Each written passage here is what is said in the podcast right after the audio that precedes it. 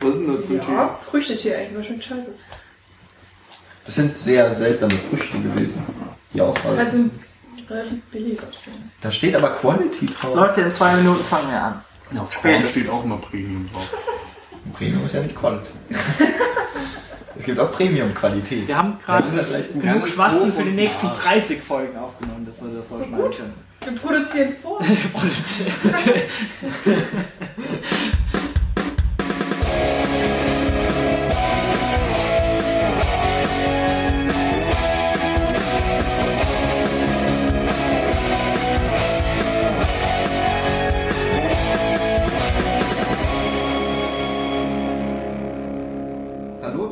zusammen zu unserer zweiten Jubiläumsfolge.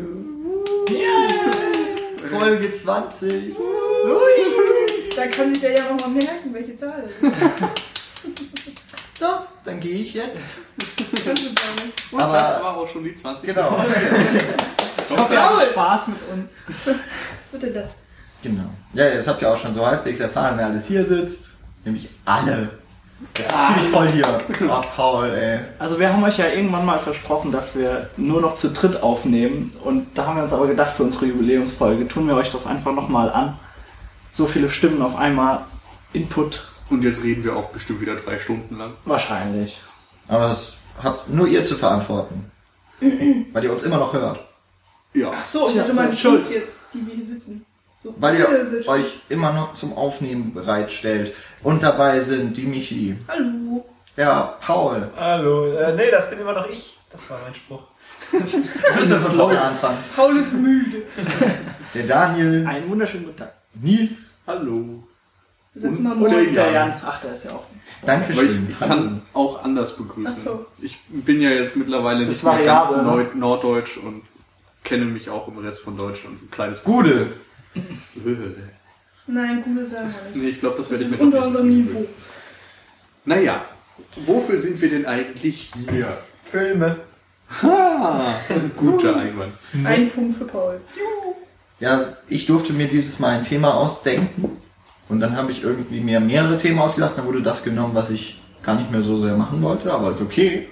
Da bringst gleich so eine negative Grundstimmung hier rein. Die negative Grundstimmung war schon vorher. Die, genau, die war davor schon da. Und zwar reden wir über Kammerspiele. Kann man mal machen. Den hast du dir echt aufgehoben, oder? ist das Mikro Die an? Stimmung ist unten, das Niveau auch. Perfekt.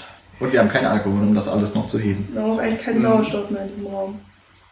Ja. Wird super. Kammerspiele. Kann Es ist also. Ja. Ah, Okay. Ähm, bevor wir tatsächlich zu Filmen kommen, hatten wir so die Idee, man könnte mal drüber reden, was wir eigentlich unter Kammerspielen verstehen. Ja. Weil, wenn man Wikipedia anguckt, ist das voll seltsam. Was passiert, wenn Also- jeder was schreiben kann in diesem Wikipedia? Das haben wir gehört. Benutzt das deshalb nicht für eure Schulaufgaben. Wir haben da Kinder. natürlich auch nicht drauf nachgeguckt. das was haben wir gehört sind. von anderen genau. Leuten, dass das Wir sind ja hier akademisch und sind in die Bibliothek gerannt und. Äh, Da stand, Wikipedia ist ganz doof bei der Definition. Nee, ich wollte jetzt eigentlich sagen, dass wir uns äh, coole Bücher rausgesucht haben. Nee, ich habe Natürlich. ich hab ja erstmal Ja. selber eins geschrieben. Jetzt hast du die Messlatte aber wieder hochgestellt. Weißt du? Jetzt Ja. müssen wir wirklich akademisch erklären, was ist ein Aber ich hoffe, man merkt meinen Sarkasmus. Nein. Oh. Sarkasmus. Was ist denn Sarkasmus? Das frage ich Wikipedia. Wie? Und während Paul unwichtige Dinge macht, können wir drüber reden, was ein Kammerspiel ist. Dann könnte das Niveau tatsächlich mal steigen. Kommen wir gleich darüber. Ich wollte ja noch mal kurz sagen, dass es schade ist, dass wir heute keinen, keinen Videopodcast haben, ne, mit wunderschönen, wunderschönen Bayern-Pulli, den ich habe. ja, diese bajovarische Abartigkeit, die du mir Ich muss ja ein bisschen hast. Qualität hier in meine WG bringen. Das ist dir deutlich Du misslungen. weißt, was die Bayern gestern Ach, wieder ja, verzapft haben, verdammt, ne? ist- Hätte ich vielleicht nicht nach dem Spieltag sagen sollen. Ja, okay. und vielleicht nicht nach der Wahl gestern. Nach der ja, Wahl. ja, ja. Es tut uns leid, wenn der jetzt CSU CSU, wenn jetzt CSU wieder unter unseren Hörern sind. Wir lieben euch alle. Wir sind euch. Tolerant. Echt, schreibt uns das in die Kommentare. So wie immer. So wie immer. Ja. Aber wir haben noch nicht über Kammerspiele gesprochen. Nein. Stimmt. Was ist denn das? Soll ich mal anfangen? Nils. Oder Daniel. Ich kann anfangen. Ist mir egal. Ja, dann fang doch mal Okay, an. äh, ich habe allen Ernstes nicht von Beginn an mal auf Wikipedia geschaut, sondern habe mir, als ich das Thema gehört habe, bisschen für mich überlegt, na, was ist denn für mich ein Kammerspiel, was habe ich da gesehen, was kann man da rausziehen und so in den meisten Fällen war das, das so dieses Grundelement, was alle ausgezeichnet hat, dass sie, dass sie alle sich durch so eine gewisse Reduktion auszeichnen. Sprich, sagen wir mal, die räumliche Begebenheit ist relativ reduziert, der schauspielerische Cast sind einige wenige Charaktere, die sich vorfinden und natürlich, keine Ahnung, Deko und so weiter. Ihr braucht nicht viel. Und das ist ja gerade so, so ein äh, Grundding, was, äh, was das Kammerspiel auch lukrativ oder prädestiniert gerade für, sagen wir mal, geringer budgetierte Filme oder Projekte machen, zum Beispiel wie jetzt bei uns auch im filmischen Modellbereich.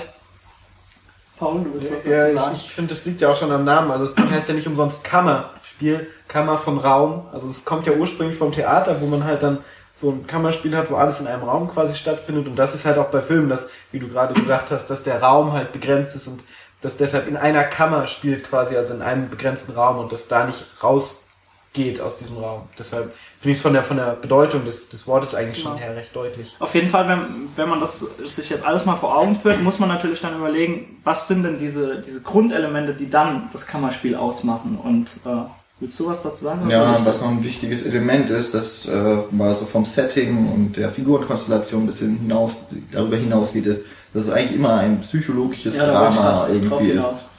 Dass also zwischen den Figuren durch die Dialoge meistens dann eben, es sind auch sehr dialoglastige Filme in der Regel, dass dort irgendwelche psychologischen Themen angesprochen werden und meistens auch erstmal zutage gebracht werden durch die. Also du, kann, du, kannst dich als Regisseur auf jeden Fall austoben an deinen Charakteren und an der psychologischen Tiefe. Und ich finde aber gerade das ist das Thema oder so ein bisschen auch die Krux von jedem Kammerspiel, weil dein Film und dein Filmprojekt steht und fällt einfach mit, sagen wir mal, dieser emotionalen oder psychologischen Tiefe von, deiner Charakter, von deinen Charakteren.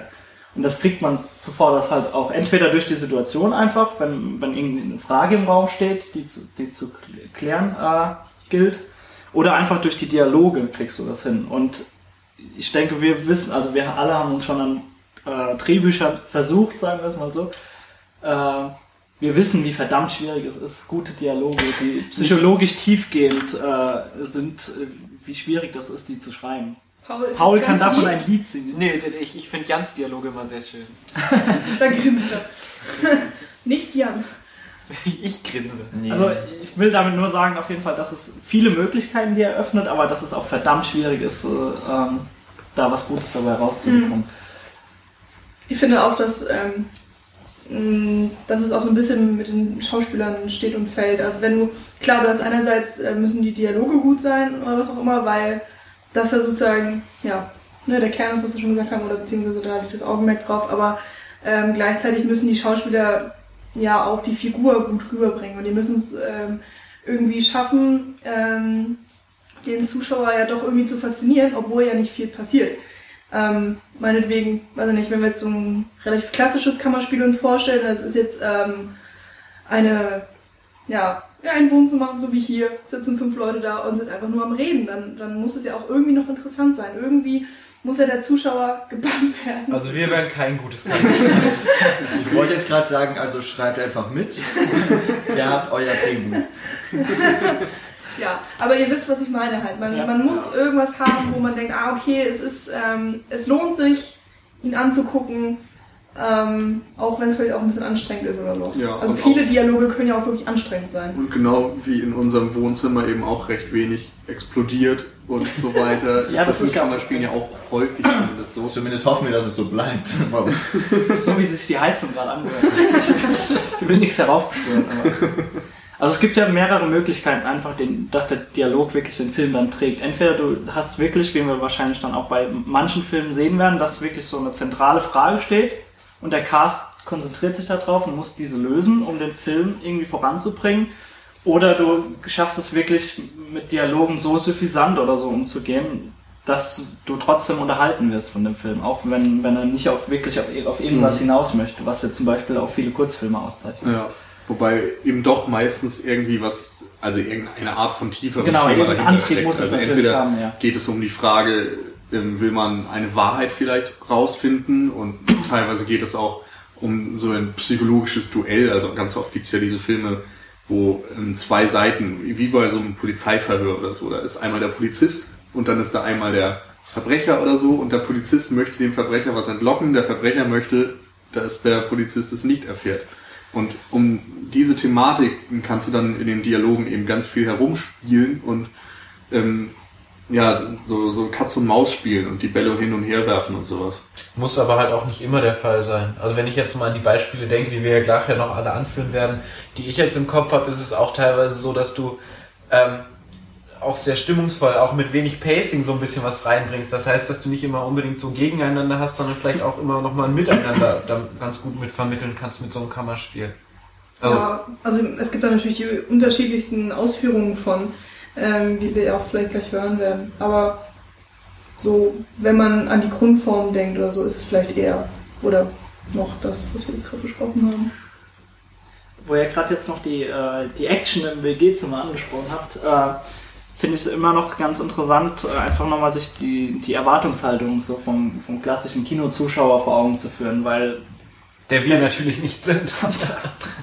naja. Wir respektieren, ah, so respektieren jeden Filmgeschmack natürlich, aber äh, auch Pauls. Fast ich meine, wenn man jetzt, wenn man jetzt in Reservoir Dogs äh, damals gegangen ist und einen klassischen äh, Beutezug-Thriller sehen möchte, dann ist man natürlich enttäuscht, wenn man aus dem Film kommt. Und äh, naja, ja. man, sagen wir, man hat nicht das gesehen, was man erwartet ja, hat. Ja, natürlich. Man also enttäuscht also, ist. Das ist nochmal sowieso was ganz anderes. Ich finde es sowieso ganz interessant, wenn du in Filme gehst und nicht weißt, was dich erwartet. Ja. Äh, was so das klassische Ding vielleicht bei Festivals ist nochmal. Aber ähm, ja, ich weiß nicht. Also es gibt halt natürlich viele Leute, die dann ein Problem haben mit dem klassischen Kammerspiel, wenn sie nicht darauf vorbereitet sind und Action erwarten dass da halt eine Erwartungshaltung nicht erfüllt werden kann. Was ich nicht schlimm finde, aber was natürlich so ist und äh, dadurch haben es halt viele Filme schwer. Muss man ja. einfach ganz klar so sagen. Was mir noch gerade einfällt, ist äh, der Echtzeitaspekt. Also das ist ja auch was, was viele Kammerspiele auszeichnet. Ist jetzt nicht unbedingt notwendig, aber ähm, viele Klassiker und auch viele aktuelle Beispiele zeigen ja so einen Ausschnitt, also ein komplettes Gespräch oder mhm. meinetwegen einen Tag oder so etwas. Und ähm, da ist dann schon eine sehr begrenzte Zeit oftmals äh, vorhanden. Natürlich gibt es da auch wieder Ausnahmen, aber mhm. das findet man häufig zumindest. Jetzt wieder den akademischen Input hier zu bringen. Die Einheit von Raum und Zeit ist für das Kammerspiel, glaube ich, ein sehr wichtiger Punkt. Streber, Streber. Ja, mir fällt da äh, zum Beispiel von äh, Duran Physiker ein, oh, ja. der die ganze Zeit nur in dieser Psychiatrie spielt, ich glaube in zwei verschiedenen Räumen oder so und äh, auch wirklich in Echtzeit geschrieben ist. Also es ist ja eigentlich, glaube ich, für die Bühne geschrieben und es gibt sogar auch einen Film. Also es wurde verfilmt und der ist auch, also sie haben es versucht, möglichst ähm, in Echtzeit rüberzubringen. Ich muss die ganze Zeit an Satre Huis Clos, also geschlossene Gesellschaft denken. Ist auch ein, ich glaube, der wurde nicht verfilmt. Das spielt, das spielt einfach in der Hölle. Aber halt in einem Raum, wo verschiedene Personen reinkommen und immer mal wieder so sich Fraktionen da bilden, was dann mit diesem Miteinander und Gegeneinander, die versuchen rauszubekommen, wo sie eigentlich sind und warum die anderen da sind. Das sind natürlich alles Verbrecher. Ähm, das kommt man ja nicht in die Hölle, ne? Und das war, das ist dann auch so ein ganz interessanter Aspekt gewesen. Aber wir wollen ja eigentlich eher zu Filmen kommen. Aber da ist vielleicht der Weg übers Theater gar nicht mal so schlecht. Schade. Wieso? Nö, weil ich auch gerne über Theaterstücke reden würde, weil mir gerade auch ein paar Können einfallen. Wir ja, ne? Na gut, dann. Äh, Warten auf Dodo möchte ich gerne nochmal an. Ich habe auch vorher dran gedacht, ja. Weil das auch ein sehr schönes Beispiel ist für ein Kammerspiel. Zwei Personen nur. Ja, genau, beziehungsweise es kommen ja immer noch mal andere Personen hinzu, die dann immer noch mal was machen. Aber prinzipiell ist es ja auch nur ein Zwei-Mann-Stück und das ist da schon wirklich aufs Minimalste runtergebrochen, dass du wirklich halt nur zwei Personen hast, die irgendwas machen. Mhm. Und nicht mal irgendwelche anderen Parteien. Das finde ich auch sehr schön. Ja. Gut. Wollen wir vom Theater zum Film? Ja. Also, wir haben es, glaube ich, schon jetzt mehrmals erwähnt, dass eben dieses, dass die Struktur von einem Kammerspiel sich gut eignet für, für das Theater, weil eben eine Bühne mit wenig Umbauten einfach genau. einfacher mal. Das ist einfach die dritte Wand, die besprochen wird und du kannst natürlich bei jeder Situation dann einfach zuschauen als äh, Rezipient. Also das ist natürlich prädestiniert dafür, aber lasst uns wirklich über Film reden dann. Genau. Ähm, zum Beispiel aber äh, willst du jetzt zum Film kommen, John? Ja.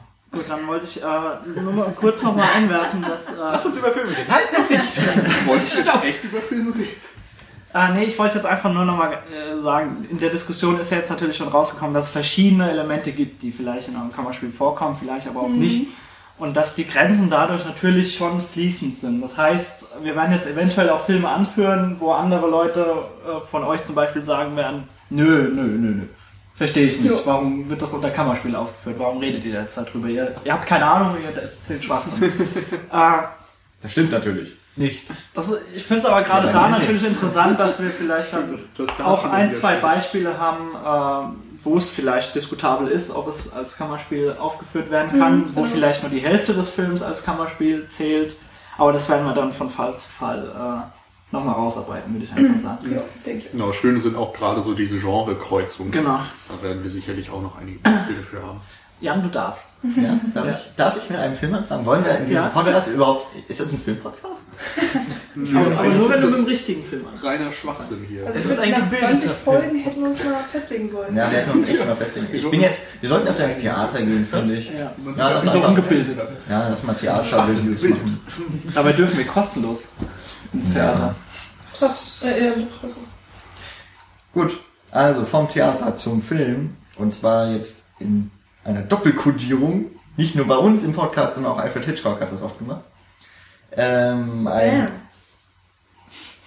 ein sehr bekanntes, vielleicht das bekannteste Beispiel dafür ist äh, sein Film Rope oder in Deutschland besser bekannt unter dem Namen Cocktail für eine Leiche. Äh, vom 1948, der aber erst sehr spät, ich sehe hier gerade, 15 Jahre später erst in Deutschland rausgekommen mhm. ist. Ach, die sind deutsch. Die hatten einfach keine Kinos damals, ne? Alles zerbaut. Ja. Wir haben gerade sagen, im Krieg, ne? 48? Das ist fast noch Krieg. Wir machen auch noch einen Hist. Da, da gab es noch nicht die Bundesrepublik. Da war hier nichts. Das war alles weg. Weg. Das war. Ja, hier in dem Raum sowieso. Was? Ja. Hier im Industriegebiet? Ja.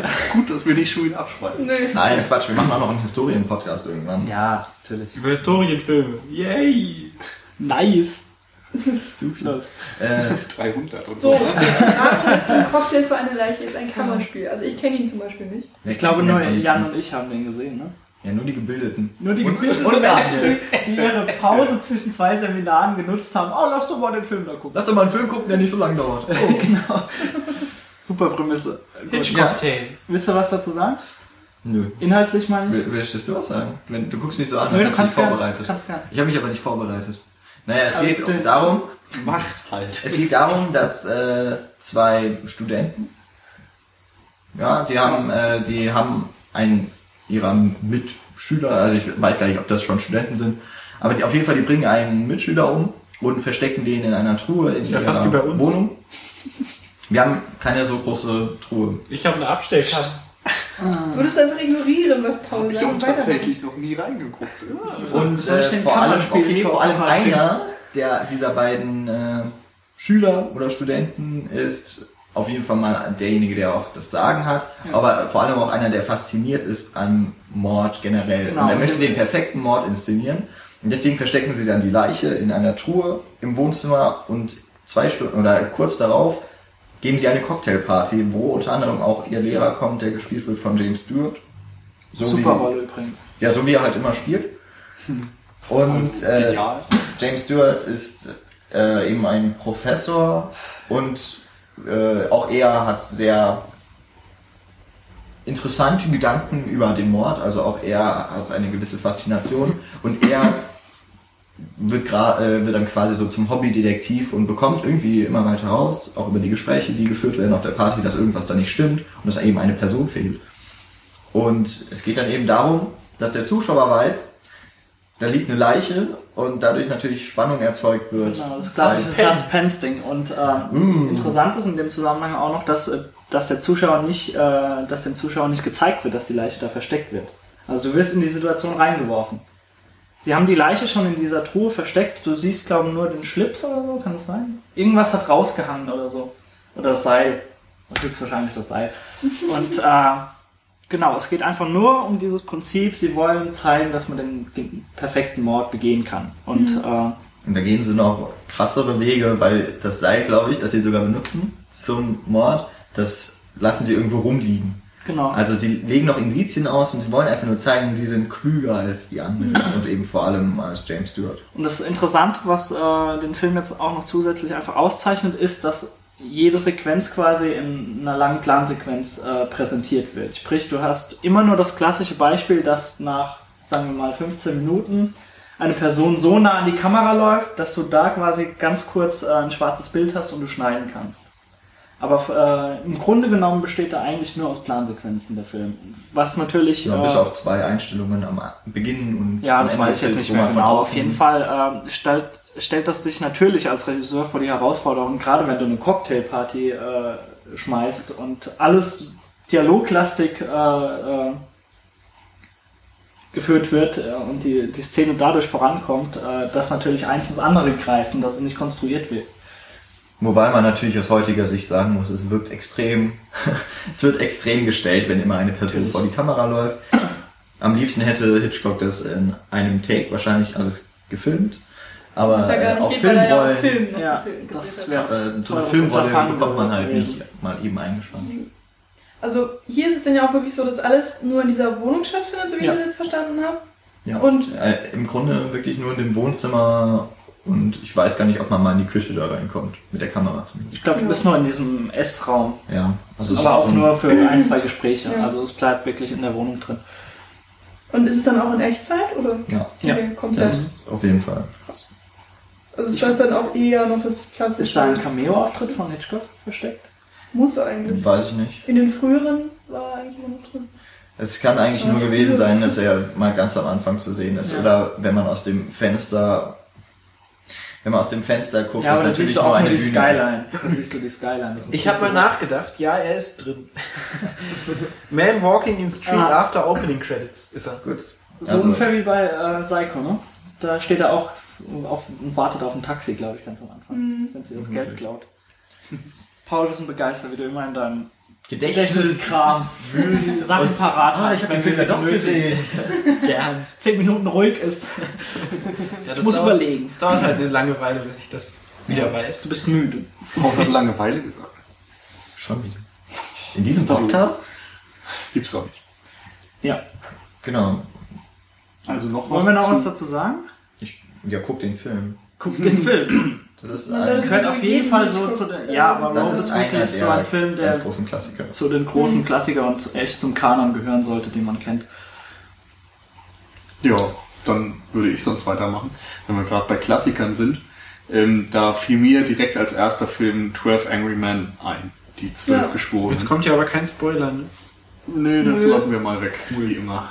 Ähm, also es geht um zwölf Geschworene logischerweise, direkt äh, nach einer Gerichtsverhandlung in den Saal sich zurückziehen, um äh, das Urteil zu verhandeln. Es geht irgendwie darum, dass ein junger Mann einen äh, Mord begangen haben soll und äh, dann sollen sie eben das Urteil fällen und ähm, es ist so, dass am Anfang eine kleine Umfrage gestartet wird, so wer den äh, Jungen dann für schuldig hält und elf von den zwölf Geschworenen sind von der Schuld überzeugt.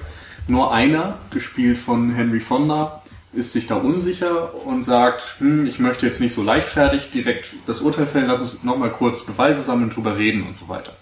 Und so fangen sie dann an, diesen Fall nochmal auseinanderzunehmen und ähm, gucken sich die Beweise an, die Zeugenaussagen an und so weiter und versuchen im Grunde so ein bisschen nochmal die Ermittlungen nachzuvollziehen und überlegen, ob das tatsächlich sein kann, dass der äh, Junge der Mörder war oder ob es vielleicht doch nicht war oder was passiert ist einfach. Und das ist unglaublich klug gelöst, weil ähm, einmal gibt es Konflikte zwischen dem Kerl und einem anderen, der sagt, ja komm, wir sind uns doch alle einig, du bist der Einzige, der hier Zweifel hat. Lass doch einfach ne, uns recht haben, schließ dich uns an und dann sind wir hier fertig. Ich habe auch noch irgendwie Termine zum Baseball oder sonst was. Und ähm, dann gibt's diesen Konflikt, dass man eben die Wahrheit finden möchte und äh, durch diese Fragestellung hat man eine total interessante Motivation, dem Film weiter zu folgen. Und die Dialoge sind super geschrieben, die Rollen sind alle interessant, also man kann fast alle zwölf Geschworenen total gut voneinander unterscheiden und einordnen und ja, der Film ist wirklich sehr zu empfehlen. Ja, was ich da auch sehr interessant finde, ist einfach, dass, ähm, dass man selber, also der, der Zuschauer, der diesen Film guckt, Also mir ging es jedenfalls so. Ich war am Anfang auch überzeugt, kann man nicht sagen, aber ich habe auch gedacht, dass der Junge eigentlich schuldig wäre. Und ähm, dadurch, dass dann Henry Fonda anfängt zu argumentieren, ja, er ist doch nicht oder so, ähm, wird man selber dann auch überzeugt. Weil ähm, man wird ja so reingeschmissen. Wir haben ja nicht wirklich viel Ahnung von dem Fall. Und, ähm, Gar keine im Grunde. Ja, also es wird ja erst in den Gesprächen ja. überhaupt klar, worum es und, geht. Ja, genau. Also man wird dann mehr und mehr aufgelöst und kann sich dann auch mehr und mehr Gedanken machen und, und Zweifel dann oder was weiß ich, denkt sich dann, okay, so und so muss es gewesen sein und so weiter. Also es ist äh, ganz nett, dass man sozusagen der 13. Geschworene so ein bisschen ist hm. in diesem Film. Das ist äh, wirklich sehr gut gemacht und äh, ja, spielt durchweg in diesem Geschworenenzimmer hinterm Gerichtssaal oder so. Ja. Das ist ja dieses klassische, von wegen die Geschworenen gehen weg und dann beraten sie sich und dann kommen sie wieder raus und äh, verkünden, das, verkünden Urteil. das Urteil. Das ist halt irgendwie dieser Raum, den man nie sieht normalerweise. Ähm, dann sitzen einfach drin und reden und es ist so spannend gemacht und, und einfach richtig gut. Ja, toller Film. Kennt ihr den Film Runaway Jury? Mhm. Äh, das Urteil im Deutschen mit John Cusack in der Hauptrolle und nee. Rachel Weisz, glaube ich. Nee, also da spielen sie eben auch, also es ist auch so eine, eine Jury, also die Geschworenen, die in einem Fall eben dann äh, ja, das Urteil fällen müssen. Äh, funktioniert ein bisschen anders, spielt auch nicht nur in diesem Raum. Deswegen, das wäre jetzt eigentlich auch noch so eine Frage gewesen, wird denn das Geschehen vielleicht auch nochmal durch Rückblenden äh, quasi noch visualisiert und nicht nur erzählt und also so auf die Personen in den Fokus. oder? Ja. Also es spielt alles in einem Raum, außer die erste Einstellung und irgendwie die letzte oder so. Es ist, glaube ich, Echtzeit in einem Raum und mhm. es passiert nichts anderes. Also du siehst wirklich nur die Gespräche und kannst dir den Fall dann eben auch nur erklären durch das, was erzählt wird. Okay.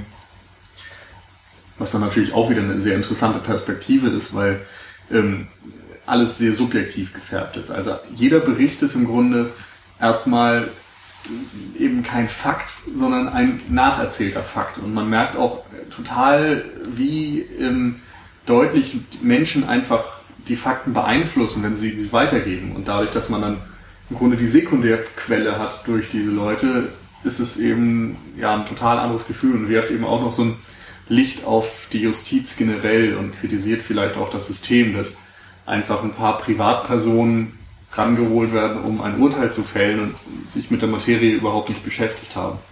Mhm. Äh, wenn wir dabei bleiben, dass äh, also kammerspielmäßig alles in einem Raum stattfindet, ähm, könnte man dann nochmal zu einem komplett anderen Genre überwechseln. Ich wäre dann zum Beispiel bei dem allerersten Song, was, wo wir dann bei Horror wären. Finde ich ähm, gut. Äh, ja, ich hoffe jetzt einfach mal, dass ihr den alle gesehen habt, dass ich den allzu no. viel zu Echt jetzt? Ja, ich habe noch keinen einzigen Saw gesehen. Ja, brauchst, die anderen brauchst du ja alle nicht sehen. Nee, nee. aber habe ich auch noch nicht gesehen. Also der erste ist wirklich noch ich muss, empfehlenswert. Ich muss ja sagen, dass ich da immer ein bisschen Skrupel vor habe. Also ich bin da noch so eine kleine Pussy.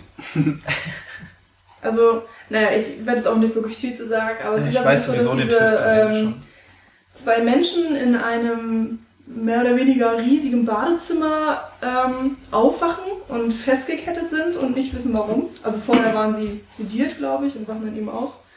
Ähm, und dann ja dieses äh, allseits bekannte Jigsaw-Spiel anfängt und äh, sie aus diesem Raum eben wieder rauskommen müssen bis 12 Uhr oder so. Ich weiß es nicht genau. Und ähm, ich finde es auch hier wieder sehr interessant. Moment, erstmal, also sie sind ja angekettet und ja. Jigsaw sagt, also gibt ihnen Aufgaben, wie sie dann ihre Ketten loswerden können. Sie haben in dem Raum ja. eben ein paar Dinge wie eine Säge und so weiter und könnten sich dann den Fuß absägen, um zu entkommen. Äh, da eine von den Männern bekommt aber auch die, an, die Aufgabe, den anderen Mann umzubringen und wenn er das tut, dann hat er das Spiel gewonnen und darf den Raum verlassen. Und es ist insofern natürlich eine ganz interessante Situation, weil die beiden Männer miteinander interagieren und man dann durch Rückblenden immer noch viel mehr erfährt, wie sie da hingekommen mhm, sind. Genau. Man, man erfährt was über den Killer und so weiter. Und aber das heißt, durch Rückblenden kommt man dann aus diesem Raum dann Ja, also man, man ist ja. wirklich nicht die ganze Zeit drin. Also es wird zum Beispiel ähm, auch so ein bisschen gezeigt, wie noch ähm, die Familie des einen Mannes ähm, festgehalten wird von ja, einem Entführer, sage ich jetzt einmal Äh, das, sieht man schon. Also man, okay. man geht schon öfters wirklich aus diesem Raum raus, aber es ist äh, doch noch sehr minimal gehalten. Aber also die Spannung ergibt sich ja allein auch aufgrund der Tatsache, dass sie nicht wissen, sollen sie jetzt kooperieren, sollen sie gegeneinander arbeiten, überlebe ich nur, wenn der andere stirbt mhm. im Endeffekt. Und äh, dieses Jigsaw-Prinzip ist ja immer so teilweise, ja, dass du irgendetwas opfern musst, um dein Leben zu retten. Ja, genau. Für irgendeine Straftat beziehungsweise irgendeine Tat oder Untat, die du in deiner Vergangenheit geleistet hast, um dich reinzuwaschen, in gewisser Weise. Und ähm, ich finde, dass dieses, der Aspekt des Kammerspiels macht gerade Saw 1 noch zu einem sehr guten psychologischen Thriller, im Gegensatz zu den äh, anderen Sorteilen, ja. wo es dann wirklich äh, nur noch um Folter geht. Nur noch um Folter und um äh, ausbeuterische, was weiß ich geht. Äh, also da hat James Wan echt was Gutes losgetreten. Äh, ich bin sowieso großer Fan von James Wan und äh, was daraus wurde, also der, der zweite Sorteil kann man sich auch wirklich noch anschauen. Mhm. Äh, aber ansonsten verzichte darauf. Verzichte darauf. Und vor allem werden eben auch immer die schlechten Aspekte kopiert. Ja, genau. Also im ersten gibt es noch wirklich ein paar originelle Bilder, originelle halt Ideen genau und Psychologie. Und in den Nachfolgefilmen ist das im Grunde dann nur noch also dieses sadistische Spiel und Morde und Im Folter. Grunde aber das, was das Geld natürlich dann einbringt. Klar, klar. Aber da sind wir dann auch wieder beim Aspekt, dass eben dieses Kammerspiel eigentlich nichts für ein Mainstream-Publikum ja. ist. Ja, wobei natürlich Saw dann schon also der erste Teil war ja auch schon sehr erfolgreich, sonst jetzt ja nicht. Ja, für einen Independent-Film. Ich glaube, der war auch gar nicht mal so. Also man muss auf jeden Fall sagen, dass es ein ganzes Franchise losgetreten hat. Ja. Mhm. Und überhaupt ein Genre begründet oder wieder in dieser äh, Form zumindest. Also er hat eine Million 200.000 gekostet ungefähr, also Dollar. Ja, und hat. Das sind ja, nicht die richtigen. Jetzt weiß ich nicht, wie viele eingebaut hat. Naja, ist jetzt ist auch. Ja, ist ja wohl. Hat auf jeden Fall gereicht. Ja, zumindest gibt es im Horrorbereich dann ähm, eben auch sehr viele andere Filme, die auf so ein Prinzip zurückgreifen. Ich würde auch jetzt sagen, wir bleiben jetzt einfach mal bei dem Genre und frühstücken da jetzt ein bisschen was ab. Wenn ihr einverstanden seid. Ja, das Horrorgenre ist ja eigentlich schon prädestiniert dafür, auch dieses psychologische Horror, der ja gerade da so ein bisschen mit reinspielt. Genau. Ich meine, es spielt also, auch häufig mit der Angst vor einer Enge. Das passt halt auch nochmal gut so rein, weil das eine Angst ist, die eigentlich jeder versteht und diesem eingeschlossenen. Oh, ich glaube, ich weiß nicht, Möcht, hinaus Möchte jemand von euch oder? Also mir wird direkt was einfallen. Mir ja. Aber eher dann was Paul mal. Paul okay. ist dran. Äh, dann würde ich nämlich jetzt weitermachen mit Cube, genau. Weil der, äh, den, den würde ich schon als Horror bezeichnen, weil der ja, auch sehr so ein Grenzgänger. Ja, genau, also so Sci-Fi-Horror-Stuff. Ähm, das Ding ist bei Cube. Äh, wer hat den von euch gesehen? Haben den alle? Nö, nee, nicht. Okay, wer ist der Einzige? Nein. Und Daniel. Ich habe ihn auch cool. Also unsere Couch hier. Ähm, also es ist bei Cube so, dass, dass es ähm, mehrere Menschen, ich glaube sechs oder sieben Leute sind es, die aufwachen in einem Würfel. Also es sind so kleine Würfel, die so zehn mal zehn Meter ungefähr groß sind. Und ähm, an allen Ecken und Enden, also an jeder der sechs Seiten, ist quasi eine Tür zu einem anderen Würfel. Und da kommt man immer in einen anderen Würfel. Und letztendlich finden sich diese sechs Menschen zusammen und sie wissen nicht, wo sie sind, sie wissen nicht, was das hier überhaupt ist für ein Würfel und sie können nur Vermutungen anstellen, weil jeder von, dieser, von diesen Personen hat eine andere Rolle quasi in diesem Film. Also dann gibt es eine Mathematikstudentin, dann gibt es einen Autisten da drin, dann gibt es einen Polizisten da drin, dann gibt es ja, ja, eine so Medizinerin und so. Also die haben alle besondere Rollen, die dann und halt Fähigkeiten. auch und Fähigkeiten, die dann halt auch alle irgendwie dann zusammenspielen und im weiteren Verlauf auch immer nochmal zentral verdeutlicht werden. Dann ist zum Beispiel der Polizist am Anfang der, der anführt, der so ein bisschen die Gruppe zusammenrauft und so. Und ähm, wirkt alles sehr durchgeplant und sie überlegen halt die ganze Zeit, wie sie überhaupt hier reingekommen sind in diesen Cube. Und das Zentrale in diesen Würfeln ist halt einfach, dass viele dieser Würfel mit tödlichen Fallen ausgestattet sind. Also wenn sie in einen Würfel, von einem Würfel in den nächsten reingehen, sind meistens tödliche Fallen da drin. Ähm, es fängt, der Film fängt eigentlich damit an, dass irgendjemand aufwacht, in Würfel reingeht und dann kommt so eine große überdimensionale Eierschneidemaschine quasi, die den in kleine Vierecke dann zerstückelt. Da weißt du schon mal, in welche Richtung der Film Genau. Und damals, als ich den das erste Mal geguckt habe, habe ich dann noch sofort ausgesucht. Ist, ist das so wie bei Resident Evil, diese, dieses, dieses Netz? Der Laserraum? Ja. ja, sowas nur halt ja. mit wirklich Stahl-Eierschneidemaschine. Ah, okay. Ich weiß nicht, dass ich das damals total cool fand und dann habe ich den Film irgendwann viele Jahre später nochmal gesehen und habe gesehen, wie halt schlecht, halt dieser Trick ist. Ja. Das ist wirklich aus heutiger Sicht äh, eher unfreiwillig komisch, leider. Ähm, aber das Besondere an dem Film ist halt auch, das war auch eine super Low-Budget-Produktion damals, dass dieser mhm. ganze Film wirklich auf einem Bereich von 10 mal 10 oder 20 mal 20 gedreht wurde. Ich glaube, die hatten ein oder zwei Würfel. Ja, du, genau, du musst ja sagen, sie bewegen sich zwar die ganze Zeit fort, Genau. aber es bleibt in dem Sinne ein Kammerspiel, weil jeder Raum Genau. exakt wie der andere aussieht. Das Einzige, was die unterscheidet, ist die Beleuchtung. Jeder Würfel hat eine andere Beleuchtung. Ja. Ähm, aber ansonsten ist wirklich identisch, alles Und die identisch. Todesmaschinen da. und die Todesmaschinen, aber ähm, die siehst du ja am Anfang erstmal nicht. Genau. Und ähm, während dem ganzen Film bleibst du in diesen Würfeln. Also du siehst nichts anderes außer diese Würfel. Du siehst keine Flashbacks, du siehst keine irgendwie Gedankensprünge oder so. Äh, und bis zum Ende bleibst du in diesem Würfel. Und äh, daraus entspinnt sich halt, was ihr gerade meinte, dieses Psychologische, was halt besonders zentral ist. Und dann die, die Figuren daran kaputt gehen, dann haben sie Wassermangel und so und, und werden auch psychologisch immer, immer schwächer und werden dann gereizter und dann bilden sich halt eben Konflikte. Und darauf baut dieser ganze Film auf. Und das ist, finde find ich, unglaublich klug gemacht und unglaublich gut gemacht auch. Und wenn du jetzt gerade äh, Cube anführst, das ist mir auch als erstes eingefallen, äh, weil Vincenzo Natali da eben so das Paradebeispiel geschaffen hat, was ich vorhin angeführt habe, äh, mit der These, dass quasi so eine Frage im Raum steht, die es zu lösen gibt. Das heißt, die, Genau. die Personen haben alle etwas miteinander zu tun, sie haben verschiedene Fähigkeiten, aber sie, es gibt einen Grund, warum genau diese Personen sich alle darin befinden und wie sie miteinander verknüpft sind und so weiter. Was ja bei Saw auch ist. In gewisser Weise ja, Ja. aber also Cube ist mir da sofort in den Sinn gekommen, weil Ja. es so, keine Ahnung, das ist in dem Genre Wobei es dann zwei, so das Paradebeispiel. quasi zwei Punkte gibt. Also zum einen fragen sie sich natürlich, wie sind wir hergekommen? Warum? Was soll das alles? Und dann die zweite Frage, wie kommen wir hier raus? Das, du, Genau. kannst, du kannst noch weiter strecken, du kannst, warum gibt's diesen verdammten Würfel Ja, genau. überhaupt? Also das kannst du echt weit da spinnen sich dann auch diverse Theorien in diesem Film von. Aliens, von der amerikanischen Regierung, was soll das? Dann ist zum Beispiel auch einer von denen ist dann der äh, Architekt oder beziehungsweise er hat das entworfen, diesen Würfel, weiß aber auch nicht, für wen er das entworfen hat, weil er das nur runtergeordnet bekommen hat und so. Und das ist unglaublich interessant und spannend, wie sich das Ganze dann einfach entwickelt, wo dann von jedem Einzelnen nochmal Informationen hinzukommen, die sich dann so zu so einem großen Puzzlestück dann einfach... Habt ihr, hast, habt ihr auch die anderen Cube-Teile Nee, gesehen? zum Glück nicht. Nee. Aber Also, bei ähm, Cube soll es auch so sein, dass die krass abfallen, die Ja, also ich finde es nicht so schlimm wie bei Saw. Also es gibt noch Cube Zero und ich glaube noch Cube äh, zwei, Cube oder? 2. Hypercube oder so. Hypercube, genau. Ich glaube, Hypercube ist der, der Vertreter von den beiden, der die vierte Dimension irgendwie noch äh, die mit Zeitdimension. hereinbringt. Genau. Oh. Also äh, da gibt es teilweise Szenen da. Nee, Cube äh, Zero war das mit der Zeitdimension, meine ich. Ja, Ja. Paul Auf jeden Fall. durchforstet wieder sein Gedächtnis. Also das mit Cube Zero, dass das das Zeitding ist, das weiß ich Aber da habt ihr teilweise Szenen, Lenz da, da, kommt ein, da kommt ein äh, Pärchen in den Raum und äh, binnen Sekunden laufen Jahre ab und sie altern und äh, sterben dadurch und äh, die anderen sehen das quasi aus dem anderen Raum und wie sie sich da schnell bewegen und so. Also das ist ganz interessant, aber ich muss schon äh, recht geben, dass der erste einfach von der Grundidee am interessantesten ist und dass das schon ein bisschen ausgeschlachtet wird bei gehört, den anderen. dass das Problem ist, dass die Nachfolger eben zu viel Infos geben, was diesen Würfel angeht, dass da dann wirklich klar auch- wird, wer für Du diesen gehst auch bewusst aus dem. Und Würfel ja heraus. Also du hast halt, du hast Ja. dann Szenen, wo, wo die Werte gezeigt werden und äh, Genau. die, die Eskapaden Und sowas die, die willst du ja dann eigentlich gar nicht wissen. Das durchbricht ja dann diesen Mythos quasi so ein Genau, bisschen, genau. der sich aufbaut. Das ist das Problem, wenn du dann Fragen beantwortest. Genau. Das ist bei Cube ja auch gar nicht der Fall. Eben. Weil du ja keinen hast, der Fragen beantworten kann, weil sie ja alle nur da sind, die da sind. Ja.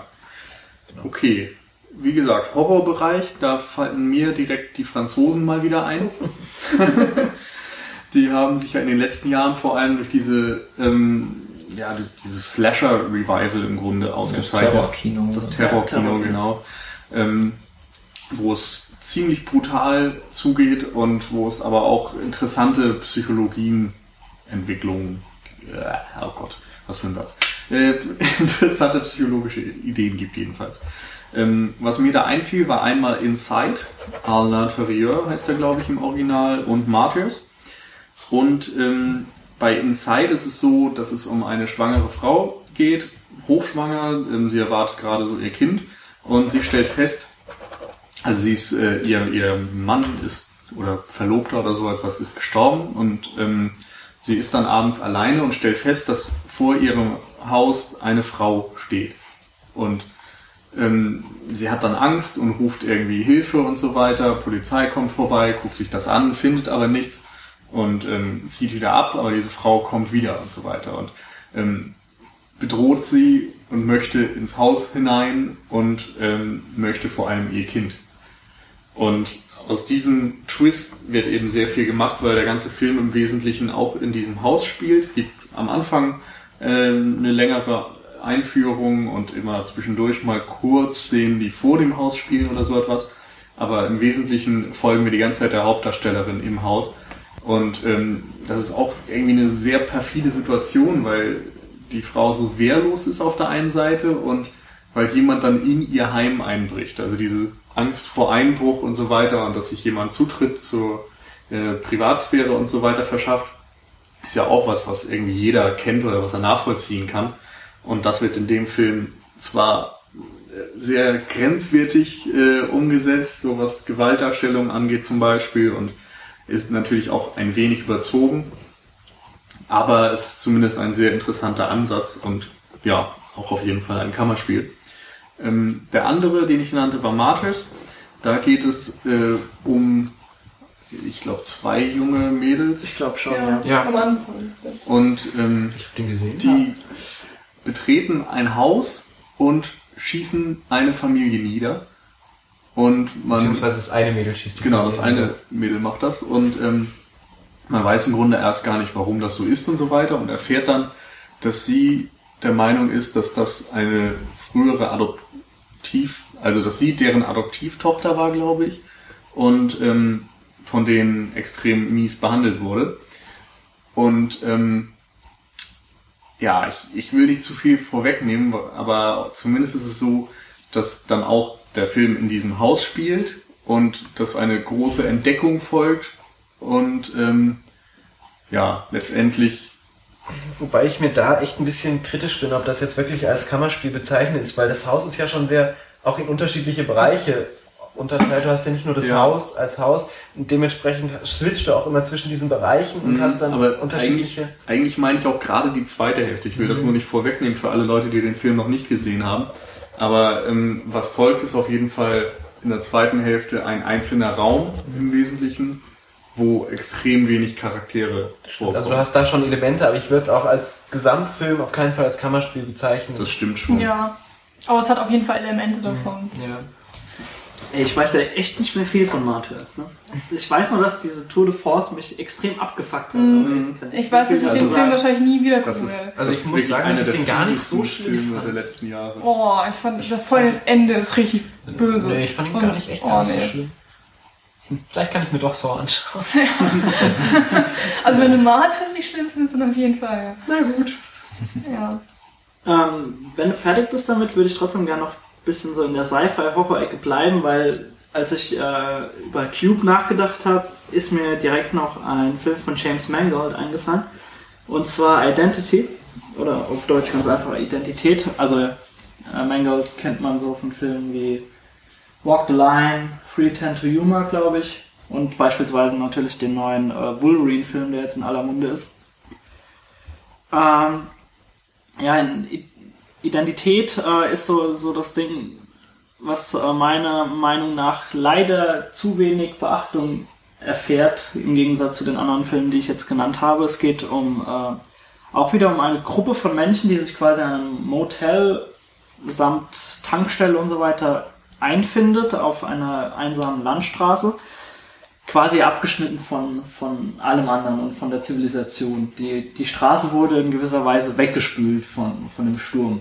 Und sie sind da quasi jetzt gefangen und äh, müssen miteinander auskommen und äh, das, da wird quasi Spannung dadurch reingebracht, dass ich glaube, die Mutter äh, von, der, von einer Familie quasi angefahren wird und äh, heftige Blutungen hat und dort halt hingebracht wird und dann bricht Panik aus und man kann die Polizei nicht erreichen und äh, man muss sich um sie irgendwie kümmern.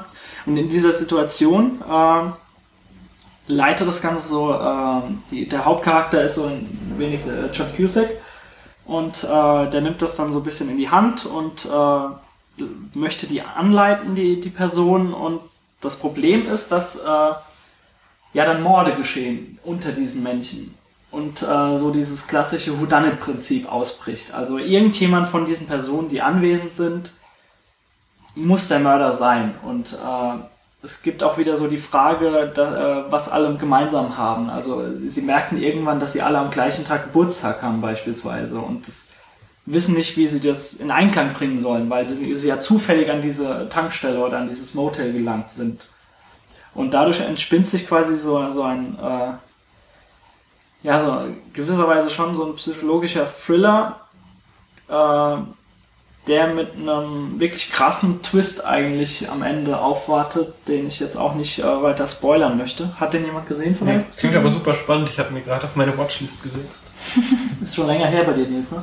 Mm, Ja, aber ich erinnere mich noch sehr gut daran. Kannst du noch irgendwas hinzufügen? Es ist schwierig, weil Also auch es gibt ja noch halt diese, ein, äh, diese einzelne, einzelne, äh, einzelne Storystrang äh, mit dem, äh, also es ist quasi noch eine Befragung von einem Menschen, der festgehalten wird an einem Stuhl, was man jetzt aber nicht wirklich erklären kann, weil sonst würden wir wirklich äh, Genau, zu das viel auch, wegnehmen. glaub ich, das- ist einfach interessanter, Einzige, wenn man das was- selbst erfährt. Das ist, glaube ich, auch das Einzige, was abseits Genau. von diesem Hotel stattfindet. Du weißt auch nicht, äh, wann das äh, stattfindet, also ob das Genau, zeitgleich das ist. ist so. Also es ist wirklich, äh, fühlt sich vielleicht am Anfang ein bisschen wie ein Fremdkörper an, weil Mhm. man es nicht einordnen kann, aber äh, es führt alles wirklich zu einer Lösung, die echt äh, wirklich interessant ist und Mhm. packend ist. Ja. Ja, ich weiß immer nicht, ob wie gut ich den Film bei einem zweiten Mal schauen finden würde. Ich habe den wirklich irgendwann mal mit 15, 16 vielleicht auf DVD gekauft, dann angesehen und total cool gefunden und seitdem nie wieder gesehen. Und ich, ah, ich habe so ein bisschen Angst, dass es beim zweiten Mal doof werden könnte, aber ich weiß es nicht. Auf jeden Fall hatte ich beim, bei der ersten Sichtung sehr viel Spaß, das weiß ich noch. Also ich habe ihn mehrmals schon gesehen. Ich weiß nur, dass er mir auch da noch Spaß gemacht hat. Okay. Kann es auf jeden Fall versuchen und Ja. Äh, ja, für euch ist auf jeden Fall eine Empfehlung wert, wenn ihr in dem Genre noch ein weiteres Kammerspiel sehen möchtet. Es ist in gewisser Weise ein Kammerspiel. Aber ähm, wenn wir noch ein bisschen im Genre bleiben, hast du, Michi, glaub noch einen, ne? Wir sind jetzt im Grunde so ein Thriller. Ja. Ja, genau. Und hast du noch? Ich würde auch. Nö, Also ich habe noch, einen ich habe noch ein paar Vertreter für Sci-Fi-Kammerspiele, aber wir können Gibt's- gerne erstmal. Gibt es eigentlich Zombies? Kammerspiel? Ich glaube, das wäre auch mal so. Das Ja, ja, ist oder? Ja, doch, tatsächlich. äh, Es gibt einen, einen deutschen Zombie-Film, der heißt Rambock. Hamburg, ja. Ist mir auch eingefallen. Und ja. ähm, ich weiß gar nicht, der ist zwei, drei Jahre alt, würde ich schätzen. Rambock, das ist auch so ein doofer deutscher Name. Klingt auch nicht nach einem zweiten Zombie. Teil, der jetzt gemacht Das werden kann sein. Der erste war auch jetzt nicht herausragend, Aber er aber, das war schlecht. genau, der war nicht schlecht. Und es war ein deutscher Zombie-Film, das muss man ja auch mal hervorheben. Es gibt also doch noch Genrefilme in Deutschland, da haben wir neulich mal drüber geredet. ähm, Ja, erzähl mal.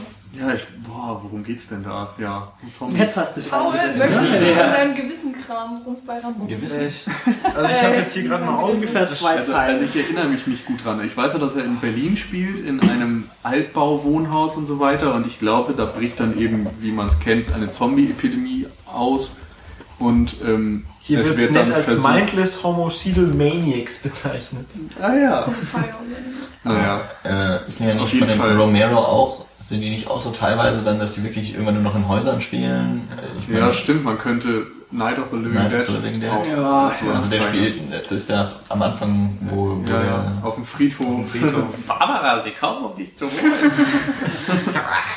Bei Dawn of the Dead hast du es ja theoretisch auch, wenn du dann jetzt das Einkaufszentrum Ja, hast. Aber es ist das immer so die stimmt. Das ist Frage, das tatsächlich ist mir häufig irgendwie so. zu Es ist die. Frage, Auch wenn man Rack wie du es anders aufziehen willst. Rack würde als ich jetzt das- schon wieder auf jeden Fall mit reinnehmen. Rack? Weil das Okay, Spiel ja. wirklich t- komplett beengt. Den habe ich auch schon wieder Also Dawn of the. Dead ist wahrscheinlich dann Zu weitläufig. zu weit, Ja. weil die da auch Ich glaube, da ist die grundsätzliche und so Prämisse einfach das, du musst dich irgendwo verschanzen. Also ich Ja. glaube, das führt dann doch zu weit. ja, aber dadurch Rack kommen ja meistens Fall. diese psychologischen Duelle Ja, aber zwischen den Figuren, zwischen den Überlebenden. Das genau- ist ja eigentlich das einzig, was ich das einzige Interessante an Zombie-Geschichten finde, dass die Menschheit sich selber eigentlich zusammenraufen muss, aber immer die Konkurrenz gibt, weil weniger Ressourcen und so. Aber wir machen keinen Zombie-Film-Podcast. Nee, machen wir nicht. Und ich wollte sowieso zu den Thrillern übergehen. Entschuldigung, aber es war gerade so ein Gedanke, der mir gerade nur gekommen ist. Ja. Gut, ist gut, ja. Also, Ja. wie wir festgestellt haben, Horror eignet sich sehr gut für Kammerspiele. Zumindest wenn man ein bisschen ausgefeilte Psychologie haben möchte. Genau. Und Thriller eignen sich auch sehr gut dafür. Wie David Köpp bewiesen hat in, mit seinem Drehbuch zu Panic Room. Alle gucken, weil sie den Namen David. Der hat auch Jurassic Park zum Beispiel geschrieben, das Drehbuch. Hättest du jetzt David mit dem anderen Nachnamen genannt? Ja, der Film ist. Äh, Panic Room von David Fincher. Äh, das kannst du mal in dein Gedächtnis gucken. Wie nennst du es noch? Ach ja, IMDb. also, äh, ist ja nicht so, dass ihr da nicht nach. Ich glaube, der Film ist auch ziemlich bekannt. Also Jodie Foster und Kristen Stewart, die mehr als zwei Gesichtsausdrücke hat. Ja, da schon. Da kriegt sie überhaupt Druck. das stimmt. Äh, sind Mutter und Tochter, die sich ein neues Haus zulegen und dieses Haus hat einen sogenannten Panic Room. Den es glaube ich auch nur in Amerika gibt, ne? weil die alle so psychotisch und ja, ja, bei, sagen wir noch bei Reichen Ich muss da immer an Dagobert Duck denken, der in seinem Raum da rumgeht, wenn er Sorgen hat. Gut. Ist egal, mach mal weiter. Niemand. Also sie kaufen sich auf jeden Fall dieses Haus, das äh, dann eben zentral im Film wird dieser Panic Room, deswegen heißt der Film auch so. Das ist eben so ein Raum aus dickem Stahl, also mit Wänden aus dickem Stahl, der im Grunde, wo man sich autonom dann noch aufhalten kann, ohne nach draußen zu müssen, hat auch eine eigene Nummer, so äh, ein eigenes Telefon, falls da mal was gekappt, äh, gekappt wird. Es ist, äh, ist es so, dass sie das in der ersten Nacht, glaube ich, oder in der zweiten Nacht, wo sie darin leben, brechen äh, Verbrecher ein. Oh Gott, brechen Einbrecher ein. Das ist auch nicht besser. Nee. Es kommen Eindringlinge in das sagen, welche Verbrecher? Brechen Forrest Whitaker zum Beispiel. So ein kleiner Bruch in der Story. Und, na, und? Ja, Forrest Whitaker finde ich fast cooler als... Der Jared. Jared Leto. Stimmt, Jared Leto. Ja, aber man erkennt ihn Jared Leto als totaler Psychopath, ne? Ziemlich, ja. Deswegen ist auch nicht also es sind, es sind drei Männer, die da einbrechen, weil äh, in dem Haus irgendwo das Geld ein, noch Geld stecken soll. Und ja, ratet mal wo. Wo es dann natürlich ist, es ist natürlich im Panic Room und ja. dort verschanzen sich Jodie Foster und Kristen Stewart. Und der Film switcht dann im Grunde immer noch immer nur zwischen den Positionen her, in dem meistens in dem, ich nenne es jetzt nicht immer Panic Room, im Panikraum. Also zwischen äh, also zwischen, zwischen, der, zwischen Mutter und Tochter, die eben das Problem haben, dass die Tochter krank ist und auf Medizin angewiesen ist, die, die natürlich nicht äh, in dem Raum ist. Diabetes und braucht Insulin. Und äh, den Verbrechern, die irgendwie versuchen müssen, in diesen Raum reinzugeraten. Was ganz gut ist, der Faust Whittaker ist ein Angestellter der Sicherheitsfirma, die diese Räume entwickelt. Zufällig.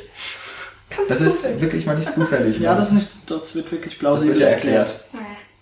Und äh, das Besondere ist eben, dass der Film eigentlich nur in dem Haus spielt. Ich glaube, es geht wirklich nur einmal raus und das ist, wenn die Polizei auftaucht. Da geht es aber auch nicht wirklich da raus, nicht sie versucht sie abzuwimmeln. Genau, aber die Kamera steht tatsächlich mal vor ja, dem stimmt, Haus. Äh, was ich bei Panic Room interessant finde, dass er ganz, ganz viel mit, ah, vom Footage kann man nicht sagen, aber mit, äh, mit den Überwachungskameras auch gespielt wird. Ja. Zum, also, also äh, zumindest in der Art auch, dass, äh, dass sie ja irgendwann diese Kameras zerstören mhm, und genau. du auch dann auf, äh, auf der Bild eben nichts mehr siehst.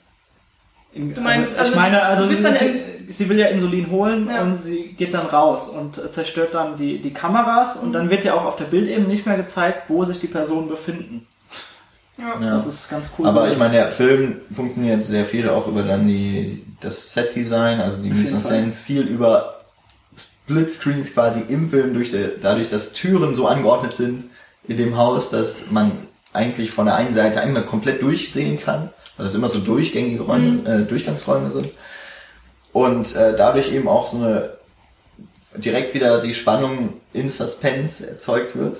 Dadurch, dass man halt sieht, die sind dort, die laufen, die, äh, die Verbrecher laufen jetzt irgendwo lang und Jodie Foster ist auf der anderen Seite des Raums oder sowas.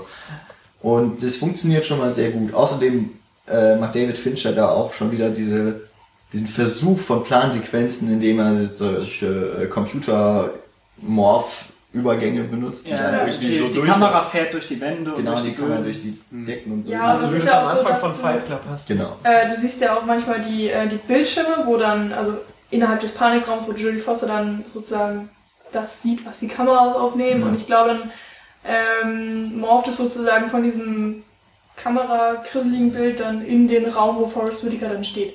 So, diese Morse. Gibt's auch noch, Der Film hat mir übrigens beigebracht, wie man SOS per Morse zeichnet. Ja, dreimal kurz, dreimal lang, dreimal kurz. Genau. Das hat mir damals Benjamin Blümchen irgendwann. ich glaube, ich hab's von dem einen Fincher bei dem anderen. Äh, das bei den Nokia-Handys, der Klingelton für SMS ist auch dreimal kurz, zweimal lang und dreimal kurz ist SMS. Oh, ist das nicht toll? Voll kreativ. Ja. Sagen einem, dass man eine SMS Hey, das ist voll deep, ja. Jetzt ist voll deep. fertig dafür.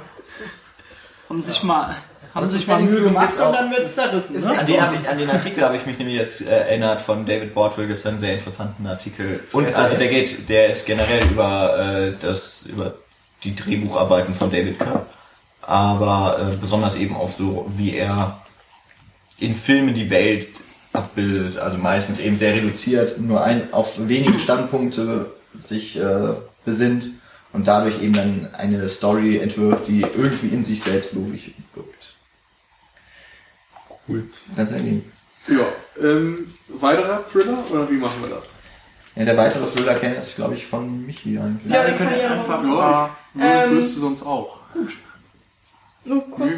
Ja, da ist, glaube ich, auch nicht über die viel zu sagen. Also das ist ähm, Buried von 2010 von Rodrigo Cortez. Der wahrscheinlich billigste Film, den wir heute nennen werden. Ja, weil er Also, einer der naja, minimalistischsten Kost, kost, sagen wir kostengünstig. Ryan Reynolds hat doch bestimmt mehr Gage gekriegt, als Saw gekostet hat. Oder? Ja, das ist die Ja. Frage. Aber Ryan Reynolds ist halt auch einer von fünf Schauspielern in diesem Film. Ich weiß es nicht genau. Nee, einen Schauspieler, du siehst nicht Ich mehr. auch. Du Doch. siehst nicht mehr. Nee, nur, ich glaub- nur übers Telefon werden mehrere Echt? etabliert. Ich dachte, ich erinnere mich an Der eine komplette Sache, Film spielt in dem wo es draußen Sarg. gezeigt wird. Okay. Weiß ich, ja, okay. vielleicht über sein Handy noch irgendwelche Videos oder sonst was? Also da sind wir auch schon bei der Prämisse. Ähm, Buried sagt, also der Titel sagt auch fast alles. Ähm, Ryan Reynolds wacht auf, es ist alles schwarz und dann findet er irgendwann ein Licht oder was auch immer. Und er sieht, dass er ähm, in einer Holzkiste, ich weiß nicht, drei Meter unterm Boden oder so begraben ist. Ja, Und weiß ja noch ähm, nicht. es ist wieder diese hat er gerochen. Die Erdschicht. Ich glaube, es wird ihm irgendwann erzählen. Ganz spezieller Geruch. Ist ja egal. Aber auf jeden Fall ähm, muss er, es ist halt diese Prämisse wieder, dass er keine Ahnung hat, was das eigentlich soll. Dann ähm, der Zuschauer weiß es logischerweise auch nicht und dann geht es einfach darum, ähm, dass er mit Hilfe der Sachen, die in dieser Kiste sind, ähm, versucht, mehr Informationen zu sammeln, beziehungsweise natürlich auch versucht rauszukommen. Ähm, ähm, man kann jetzt vielleicht mal sagen, Weißt du noch, was er bei sich hat? nee, Also ich weiß nicht mehr viel. Also ich glaube, Taschenlampe und ein Handy. es ist halt auch alles extrem kontrolliert. Also er ist natürlich nicht zufällig da drin. Das heißt, es ist alles so konstruiert, dass er nicht raus kann. Ja. Aber natürlich ähm, durch das Handy ähm, entstehen da einige sehr interessante ähm, ähm, Gespräche. Jetzt Situationen. hättest du einen das wollte ich stark sagen. monologlastigen Film bekommen, glaube ich. Ja. Boah, ich bekomme gerade schon Beklemmungsängste, wenn ich mir das Also Ganze vorstelle. wirklich, der, der Film ist nichts für klaustrophobisch veranlagte Ja, das finde ich so. Also es ist extrem interessant gefilmt auch. Boah. Ähm, und ich finde, Ryan Reynolds macht das sogar auch irgendwie noch ganz gut. Also es wird nicht langweilig, ihm eine anderthalb Stunden Ich finde auch, die. Kamera ist genau so eingesetzt, dass du, du hast nicht nur eine äh, Kameraeinstellung, sondern Nö, genau. der, der komplette Sarg wird wirklich benutzt. Das ist ja das Kamera. Ding, weil es wurden ja ganz, ganz viele von diesen Holzkisten gebaut und immer Ja. fehlt eine Seite, wo dann die Kamera eingebaut wurde. Also das ist, ähm, das ist Also will, auch also interessant gemacht. das ist nicht langweilig, na, das ist, also ich fand den Film an sich einen Tacken zu lang, muss ich jetzt ganz ehrlich und ich sagen. fand, er war nicht so spannend, wie alle mal in der, in der Mitte hat er mir ein bisschen durchgehangen, aber ich, also, es ist eine super Idee und die auch Ja. gut umgesetzt wurde. Ja. Er hätte vielleicht ein bisschen kürzer Also es sein ist auch sollen. mutig, das wirklich so umzusetzen und also ja, wirklich in diesem, weiß ich nicht, zwei Meter Raum zu bleiben oder so. Also es ist ja noch mal extremer als Cube, weil bei Cube können sie ja wirklich noch mal wechseln Genau. und so. Hier hast du wirklich nur diesen wirklich minimalistischen Raum, einen einzigen Schauspieler, ähm, der mir zum Glück jetzt also nicht auf die Nerven gegangen Nee, ich ist. finde auch Ryan Reynolds ähm, zeigt diese, diese Panik, die er empfindet, äh, spielt er auch wirklich Ja. gut. Und ich glaube, wenn, wenn man sich als Zuschauer vorstellt, an seiner Stelle zu sein, das ist schon beklemmend. Also das ist ja gruselig. Da wird man wirklich mit Ängsten konfrontiert, die man äh, nicht ausstehen möchte. So an sich. Boah, wenn ich mir das vorstelle, ey. Ich glaube, ähm, ich weiß nicht, ob er in Echtzeit ist, weil man hat ja in diesem Kasten glaube. auch nur sehr, glaube, sehr wenig. Sauerstoff. Das heißt, er könnte da sowieso keine Ja. drei Tage überleben. Ich glaube, genau das ist auch irgendwie eine, eins von den Problemen. Also er muss dann irgendwie eben rauskommen und hat nur begrenzt Luft und weiß, glaube ich, dann auch irgendwann so ungefähr. In welchem Land er ist oder was? Ja, nee, Das weiß ich also das weiß er er, glaube ich, sowieso noch. Achso. Ähm, ich meine jetzt eher, dass er sich irgendwie auch ausrechnen kann, wie viel Luft er ungefähr hat. Ja. Weil er, schätzen Ja, kann, ja wie groß das drauf. ist und dann weiß irgendeiner an seinem Telefon, wie viel Sauerstoff das ist oder sowas. Genau, Spielt der Akku noch eine Rolle vom Handy? genau. Du, also die, Ja, die, Nee, Der das Akku ist ja hält. gerade das. Also er hat irgendwie nur einen Drei Balken oder so und er muss wirklich überlegen, wen er anruft und was wirklich schlau ist, um ihn im Endeffekt rauszubringen. mhm. weil er nicht viele Anrufe zur mhm. Verfügung hat und seine Taschenlampe geht auch teilweise immer auf. Ja, genau. Er hat dann noch ein paar Begegnungen mit Schlangen etc. Und äh, das also, weiß ich schon Ich glaube, irgendein Natter oder eine Klapperschlange oder so genau. geht in den Sarg rein. Äh, ich finde das Ende auch gut gelöst. Ich möchte jetzt natürlich nichts dazu sagen, ich aber ich habe zu ähm, vorhersehend. Ja? Nee, also ich, ich wusste, dass es genauso endet. Ich nicht. Also, also ich fand's gut. Es ist, war jetzt nicht brillant gemacht oder so, aber ich fand's ähm, mal, mal irgendwie was anderes. Also, also ich, ich fand's auch gut, weil ich selbst wüs hätte nicht gewusst, wie ich es anders hätte enden lassen sollen. Aber ich, ich habe mir trotzdem so äh, in der letzten halben Stunde habe ich trotzdem gedacht, dass es höchstwahrscheinlich darauf hinausläuft. Aber das hat mir, aber, die, das hat mir den, den Genuss überhaupt nicht geschmälert. Also hätten Sie das andere Ende genommen, was sozusagen ja, es gibt so grob zwei Möglichkeiten, wie man es ändern kann. Hätten sie, hätten sie das andere genommen, dann wäre ich auch echt sauer gewesen, glaube ich. Also dann, dann hätte ich ihn nochmal schlechter gefunden als es ist. Und mit dem Ende jetzt, ja, kann man zufrieden sein. Ja. Wollen wir fortfahren? Ja. Und Michi, du hast angedeutet, dass du aufs Klo musst. Danke, dass du es sagst. Das überspielen wir jetzt. Nein, ja, tun wir nicht. Können Musik einblenden. Fahrstuhlmusik. Aber dafür haben wir ja vier kompetente Leute hier noch sitzen, die weitermachen können. Das meine ich doch mit überspielen. Achso. Nun ja. Gut, ähm, äh, wir sind noch bei Thrillern und da wollte nichts was. Ja, genau. Das ist mir vorhin eingefallen, als ich meine Ausführung hatte über den Polizisten und den Verbrecher, die sich da gegenseitig ihre Geheimnisse entlocken wollen. Und zwar bin ich auf The Usual Suspects gekommen, die üblichen Verdächtigen. Mhm. Der ähm, zwar sehr stark mit Rückblenden arbeitet, aber als Hauptprämisse in der Jetztzeit ein Verhör hat. Muss ich bei 12 Angry Men, als du das erwähnt hast, auch ja, dran denken. Ja. Da haben wir eben einen Kommissar und einen ja, Verdächtigen, oder? Äh, ja. Von, gespielt von Kevin Spacey. Ein Usual Suspect quasi. Genau, einer von denen, die eben rangerufen werden, wenn mal irgendwo ein Verbrechen passiert ist und man gucken muss, wer könnte es gewesen sein. Und ähm, er wird verhört über einen mächtigen Drogenboss, glaube ich, der irgendwie einen Massaker auf einem Boot veranstaltet hat. Ja, ja. Und ähm, dieser Drogenboss heißt Kaiser Sossi und ähm, niemand hat ihn je gesehen. So. Und es weiß auch keiner, ob es ihn wirklich gibt oder ob genau, es nur eine Mythosgestalt ist. Genau, sowas in der Richtung. Und ähm, ja, dann gibt's einen, einen Menschen, glaube ich, der überlebt hat bei diesem Massaker, aber ähm, schwer verletzt ist und es ist irgendwie nicht klar, ob der überlebt und sonst wie. Und halt Kevin Spacey. Und es gibt Kevin Spacey. Und ähm, ja, der übrigens wieder genial spielt. Ja, wie immer. Und in diesem Verhör kommt dann auch einiges ähm, ja, über die ganze Situation zutage und man sieht dann immer diese Rückblenden. Man sieht einmal Dinge von diesem Massaker, auf dem Boot oder ich glaube, es ist sogar das Einzige, was man sieht. Ich weiß es gar nicht. Also man sieht, nee, also es, man sieht schon echt eine Menge. Man, also deshalb würde ich es auch nicht als klassischen äh, Kammerspiel. Nee, nee, auf keinen Fall. du siehst ja zum Beispiel, dann kommt noch eine andere Bande dazu, mit denen sie dann irgendwelche Geschäfte machen, wo dann Drogenübergaben stattfinden ja. und so. Man sieht das Massaker auf dem Boot aus unterschiedlichen Perspektiven. Man sieht es, glaube ich, zwei oder dreimal sogar, wenn ich ja, mich täusche. mehrfach zumindest. Ähm, von daher, also es gibt schon ganz viele Rückblenden und da wird ganz ja. viel gearbeitet. Man ist eigentlich effektiv recht wenig in diesem Verhörzimmer. Genau. Und da ist eben das Spannende mal wieder, dass man rausfinden möchte, wer ist denn jetzt dieser Kaiser Sose und gibt es den, den wirklich und was ist bei diesem Massaker überhaupt passiert. Ja. Und daraus bezieht der Film echt eine unglaubliche Spannung. Und diese Rückblenden tun natürlich ihr Übriges. Und ja, der Film hat dazu dann noch eins der berühmtesten Twist-Endings überhaupt. La, la, la, la, Ich habe ihn ja immer noch nicht gesehen. Nee, nee, das ja. wird natürlich sowieso ah, nicht gespoilert. Kurze jetzt. Anekdote. Äh, der Jan und ich haben irgendwann in einem Seminar gesessen. Ich habe schon in drei Seminaren gesessen. Ja, oder in drei Seminaren ist ja jetzt egal. Also in drei Seminaren, wo der, ich habe schon in mehreren Seminaren gesessen. Ich bin nicht So doch nicht so, als ob du arbeiten würdest. Nee, ich studiere. Da, da, wurde irgendein äh, Argument vertreten und es wurde äh, exemplarisch an Usual Suspects gezeigt. Und wir haben gewisserweise da in der letzten Reihe gesessen und haben uns versucht, irgendwie zu beschäftigen und abzulenken, und dass wir ja nicht das Ende sehen. Natürlich wurde das nämlich auch gezeigt, ja. so ungefähr. Man ah. ist sich ja dann auch bewusst, dass der Film ein Twist-Ending hat. Ja, das, das so ist auch gemein, ja. Kommt ja dann weiß. schon rüber. Das ist auch echt blöd. Ich finde es auch blöd, wenn man beim Film schon am Ende weiß, dass es ein Twist-Ending Ja, es kommt drauf an. Wenn am Ende vom Film weiß, dass nee, wenn du schon weißt, dass es am Ende ein Twist geben wird. Ich finde es nicht unbedingt schlimm. Es kommt eben drauf an. Manchmal sind die so gut gemacht, dass man trotzdem Ja. nicht drauf kommt, was der Twist sein wird. Aber das äh, mit dem von wegen, es ist, man sitzt im Seminar und dann kommt aber mal das, das hatte ich auch. Ähm, nicht bei euch dann. Und ich habe da ohne Scheiß gesessen, habe mir die Ohren zugehalten, habe die ganze Zeit vor mich hingesummt. Und dann Das hat, Sinn- der Nils, Sinn eines jeden Seminars. dann hat Nils mir irgendwann auf die Schulter geklopft, von wegen, ja, jetzt ist in Ordnung. Aber ich habe da zehn Minuten lang meine Ohren malträtiert und ich habe es dann auch nicht gehört. Also wenn ihr nicht, äh, nicht ein gespoilert werden wollt, dann hört auf, Filmwissenschaft zu studieren. Ich wurde auch schon Ja, so oft gespoilert in den Seminaren. Das ist echt. Six Sense wurde mir gespoilert. Oh ja, Das ist aber auch wirklich. Das ist schon Ja, eine ja. Kunst, dass du, dass du dann noch nicht längst gespoilert Ja. wurdest. Ja, das ist bei euch Das bei Usual Suspects ja auch so. Ja, Das sind einfach so Ja, Filme, die sind einfach gut. ich würde euch jetzt einfach mal alle kritisieren dafür, dass ihr diese Twist-Filme nicht einfach mal guckt.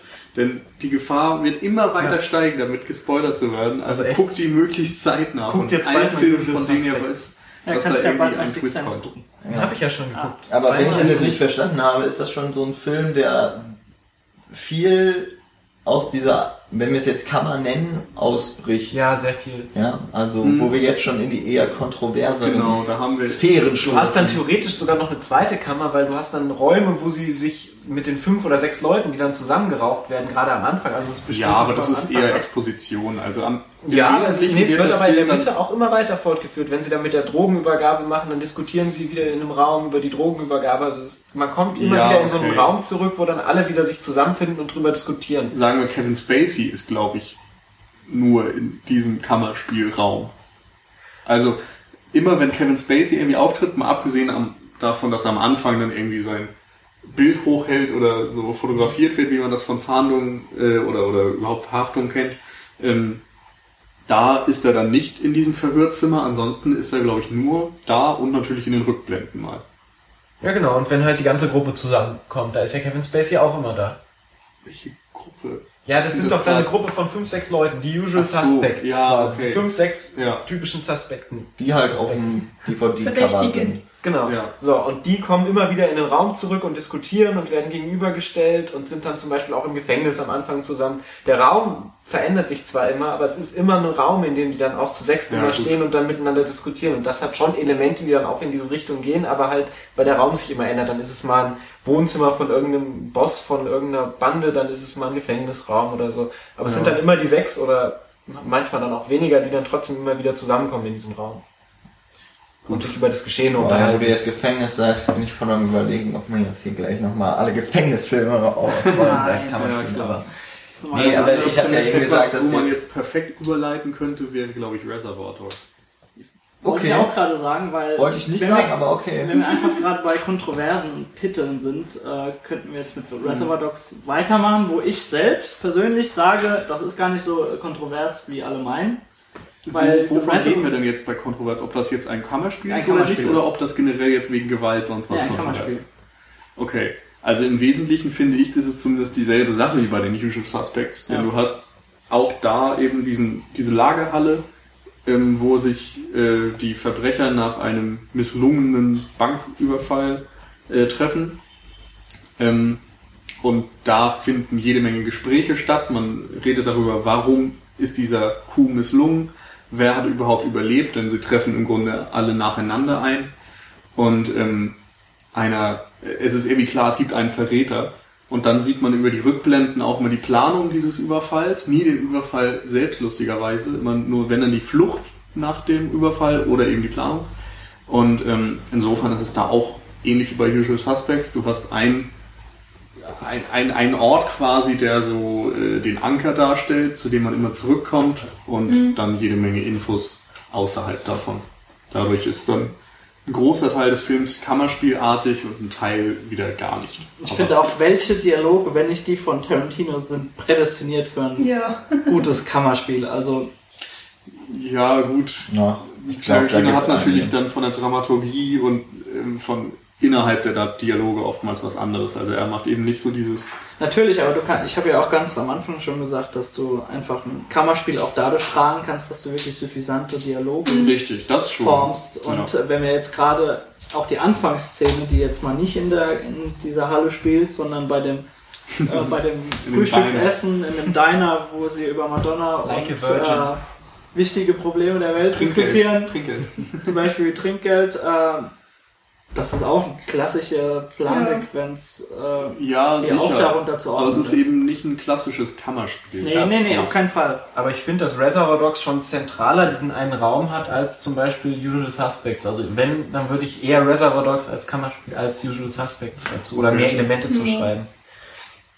Also, äh, ich meine, du hast bei Tarantino auf jeden Fall bei den Dialogen jetzt nochmal dieses eine Ding, was halt interessant sein muss. Oder was, äh, was den Zuschauer irgendwie auf dem Laufenden halten muss. Und das schafft Tarantino eigentlich immer mit seinen Dialogen. Also die können ja sitzen und labern die ganze Zeit und äh, es ist irgendwie immer noch interessant. Ja, Wobei das jetzt Argumentieren ist ja die große Stärke von Ja, oder das. Tarantino. Wobei mir jetzt gerade lustigerweise. Aber das Argumentieren von. Schwachsinn. Ja, genau, genau. Aber Ähm, wo du dann trotzdem denkst, okay, ja, das ergibt Sinn, das ergibt aber auch Genau. Sinn und hey, da habe ich noch gar nicht drüber nachgedacht. So. Aber- Ja, aber im Grunde dient es halt nie wirklich erst dem Einem zielführenden Ziel. Event. Ja. irgendwie eine Psychologie. Das kommt halt irgendwie noch dabei, dann. Das kommt eher durch die Aktion. Aber es dann sind Michael genau Madsen- diese Gespräche, die du denken würdest, ja, genau so äh, würden Killer sich unterhalten. Ja, klar, ich kenne so viele Killer, ich weiß, wie die sich Ja, unterhalten. ja. Also Leon, der Profi ist ja relativ schweigsam. Aber Moment, wie war jetzt nochmal bei Death Proof? Weil ich meine, da sitzen die auch wirklich eine Dreiviertelstunde des Films jetzt. Ja, Ähm, irgendwo und, In dem und Auto. einfach nur, oder? Nee, ähm, in dem Restaurant da. Die, die Mädels und so. Und Dance. dann ähm, gibt es diesen einen Zwischenfall und dann, also nach diesen 45 Minuten und der Rest des Films spielt dann, glaube ich, in einem Pub. Soweit ich mich erinnere. Nee, also es ist schon mehr, viel mehr. Also allein die letzte Ganz halbe Stunde viel ist auf mit der jeden Fall Verfolgungsjagd. in dem Dann- Pub. Dann sind sie noch bei einem Stall, also bei Ach, so einem ja, Bauer. okay. Ja, es sind doch wo noch sie mehr Elemente. so Also der zwischenhalten. Ja, Da, wo wo Mary das- Elizabeth Winstead hinten Wo irgendwo sie das Auto ähm, ja. holen wollen. Aber, also Genau. würde ich auch nicht dazu zählen, aber noch einen anderen Tarantino-Titel, der vielleicht ein bisschen kontroverser ist äh, als äh, Reservoir Dogs, Mhm. ist äh, Four Rooms, den man so ein bisschen Ja. als Kammerspiel so in vier Akten sehen könnte. Ja. Doch, stimmt. Einfach weil diese vier Parts von verschiedenen Regisseuren gemacht sind und äh, Tim Roth in, in diese Räume hier hineinkommt als Page Ja, stimmt. und dann sich natürlich um die Gäste kümmern muss. Und das sind wirklich vier in sich geschlossene, total abgedrehte, kurzweilige Geschichten, Das die alle auch, in diesem ähm, Raum da in, in den Ja gut, ab und zu nochmal zur, zur Ja, Rezeption. natürlich, und aber ja. so Aber diese da- Akte einfach. Da geht man natürlich dann wirklich schon weit vom typischen Kammerspiel Natürlich. weg. Also aber wir man waren gerade bei kontroversen richtig, Themen, richtig. mal. In dem Fall Ja. würde ich nur wirklich sagen, es ist nicht unbedingt ein Kammerspiel. Du hast da vielleicht vier Kammerspiele in Ja. einem Film, aber selbst wenn du diese ganzen Episoden jeweils als Kammerspiel siehst, ist es so, dass sie relativ wenig Übereinstimmung oder so haben mit den typischen anderen, die wir jetzt schon genannt haben. Mhm. Denn da passiert natürlich viel Slapstick bei Robert Rodriguez zum Beispiel und es ist dann irgendwie oft so, dass es nicht so um Dialoge nicht geht und um die. Psychologie der Figuren und sowas. Äh, ich finde, dass Four Rooms auch unglaublich gut äh, im Theater funktionieren würde. Also ich meine, ähm, äh, im Sinne von, dass es äh, überhaupt nicht schwierig ist, da einfach dann kurz die Bühne zu wechseln und so weiter. Ich finde schön, dass du überhaupt nicht schwierig sagst und dann haben wir diesen Kugelschreiber, den wir nicht mehr aufbekommen haben. Soll ich noch einen neuen Kugelschreiber holen, liebe Leute? Ihr könnt ihr euch nicht einfach merken, welche Titel ihr genannt habt? Ja, doch, genau. Mach ihn nicht mehr zu. Achso. Was soll ich jetzt? Jetzt haben wir die Mine. Auch sehr gut. Gut, auch das ist kontrovers. Gut. Ja, keiner weiß, was wir hier machen, weil Bei auch keiner das sieht. Gut so, gut so. Ja. Äh, aber ich finde Four Rooms eigentlich ein schönes Beispiel. Also, ich, ja, wollte ich nur sagen. Ja, aber wir können jetzt einfach zu, Guter Film. wieder zu Kammerspielen kommen, die zuvor das wirklich Kammerspiele sind. Wo du Darf ich nie über meinen Film Doch, natürlich. Jetzt kommt. Ja, ja. Komm, bevor Echt du wieder, äh, bevor wir dir Embryo- wieder Tempos reichen müssen. Ja, und die Embryonalstellung. Ja, mm, Gut, dann der, unser kleiner Push. Nein, aber ich weiß ja, welchen Film jetzt vorstellen auch noch möchte. Und ich finde ihn sehr gut Stunden und deswegen warten. soll er ihn vorstellen. Oh, den mag ich nicht. Ha, Ich dann habe ich ihn einfach auf die falsche Werte, weil er einfach meint, ich würde alles, was ich bei IMDb aufrufen, jetzt hier nennen. Es äh, geht nämlich um 127 Hours. Der da nicht steht. Guter Film. Ich, das verwirrt mich. Hast du wirklich gedacht, ich rede jetzt über Phoneboot? Ja. Nein, das wäre doch, das ist doch nicht kontrovers. Aber du der, darfst über in einer, 127 Hours reden. der spielt in einer Telefonzelle. Na gut, dann reden wir über 127 Hours und Der Film wurde Games. übrigens danach benannt, wie lange wir mal brauchen, um so einen Podcast aufzunehmen. Ja, und um auf ein Thema zu kommen. Ja, Das wusste nur niemand bis jetzt. Immerhin sind noch keine Arme weggeblieben am Ende. Also wir sind noch sehr gesittet dabei. Noch. Ja, ja wenn Paul dann irgendwann Hunger hat. Ja. Stell dir einen Film vor. Wir sind eher arm dran. Ja, 127 Hours, der war ja 2000, also 2010, beziehungsweise der kam aus 2011 und wurde dort auch bei den Oscars mehrfach genannt. Ich glaube, nicht ausgezeichnet, genau. Mhm. Ähm, ist eine, nach einer wahren Begebenheit von Aaron Ralston, einem extrem Kletterheim. Kletterer. Kletterer.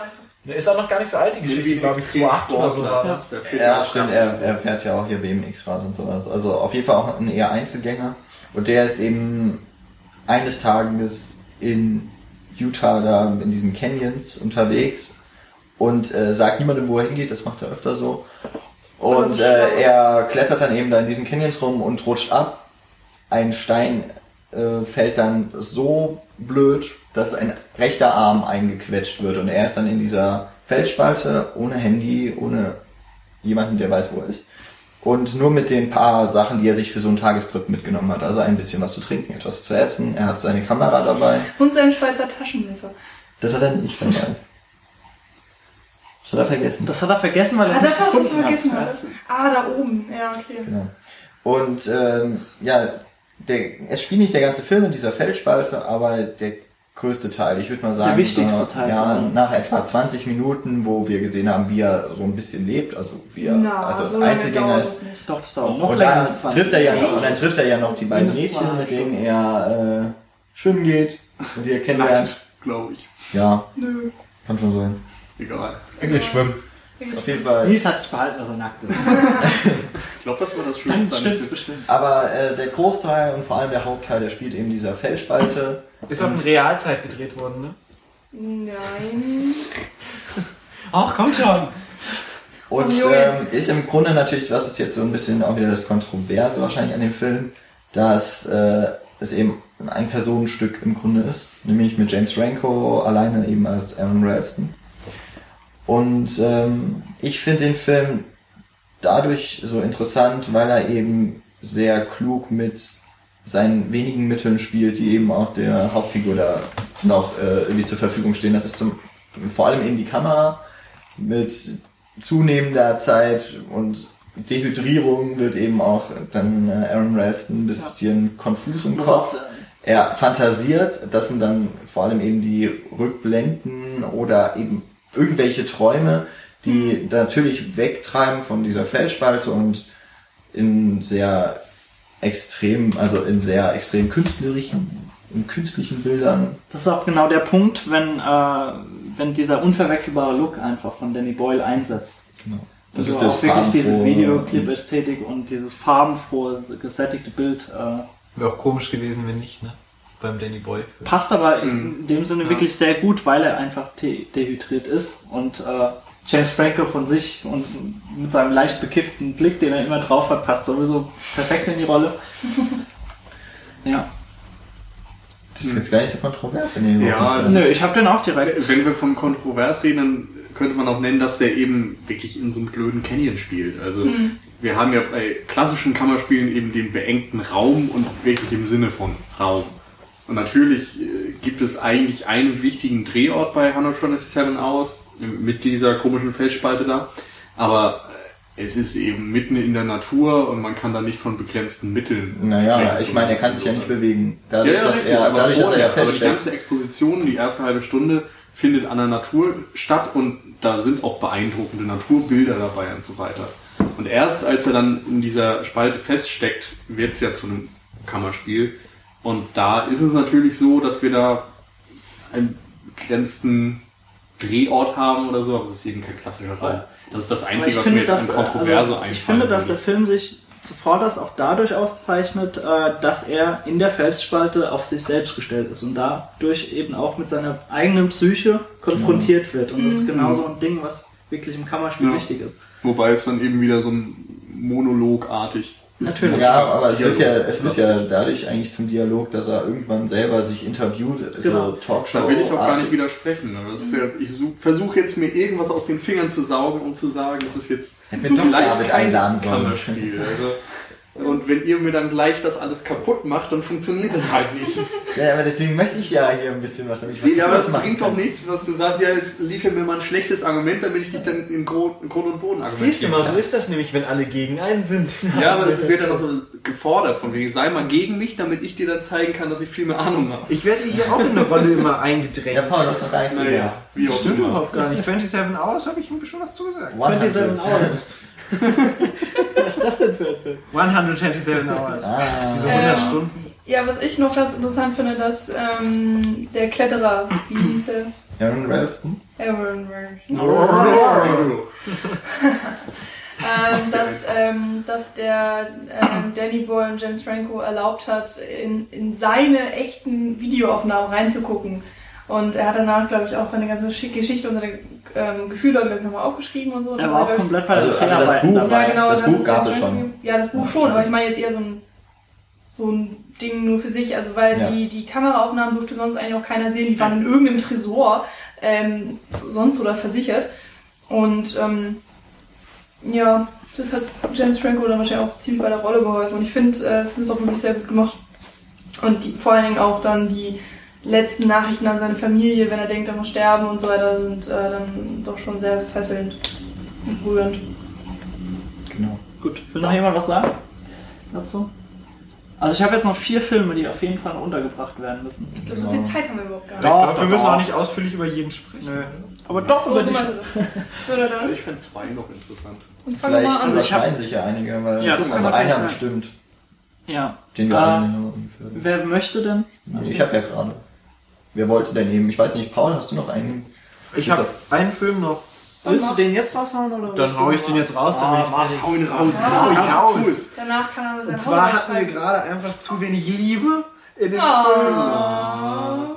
Wir wissen alle, was kommt. Deshalb komme ich jetzt zu Zu Amour. Funny Games.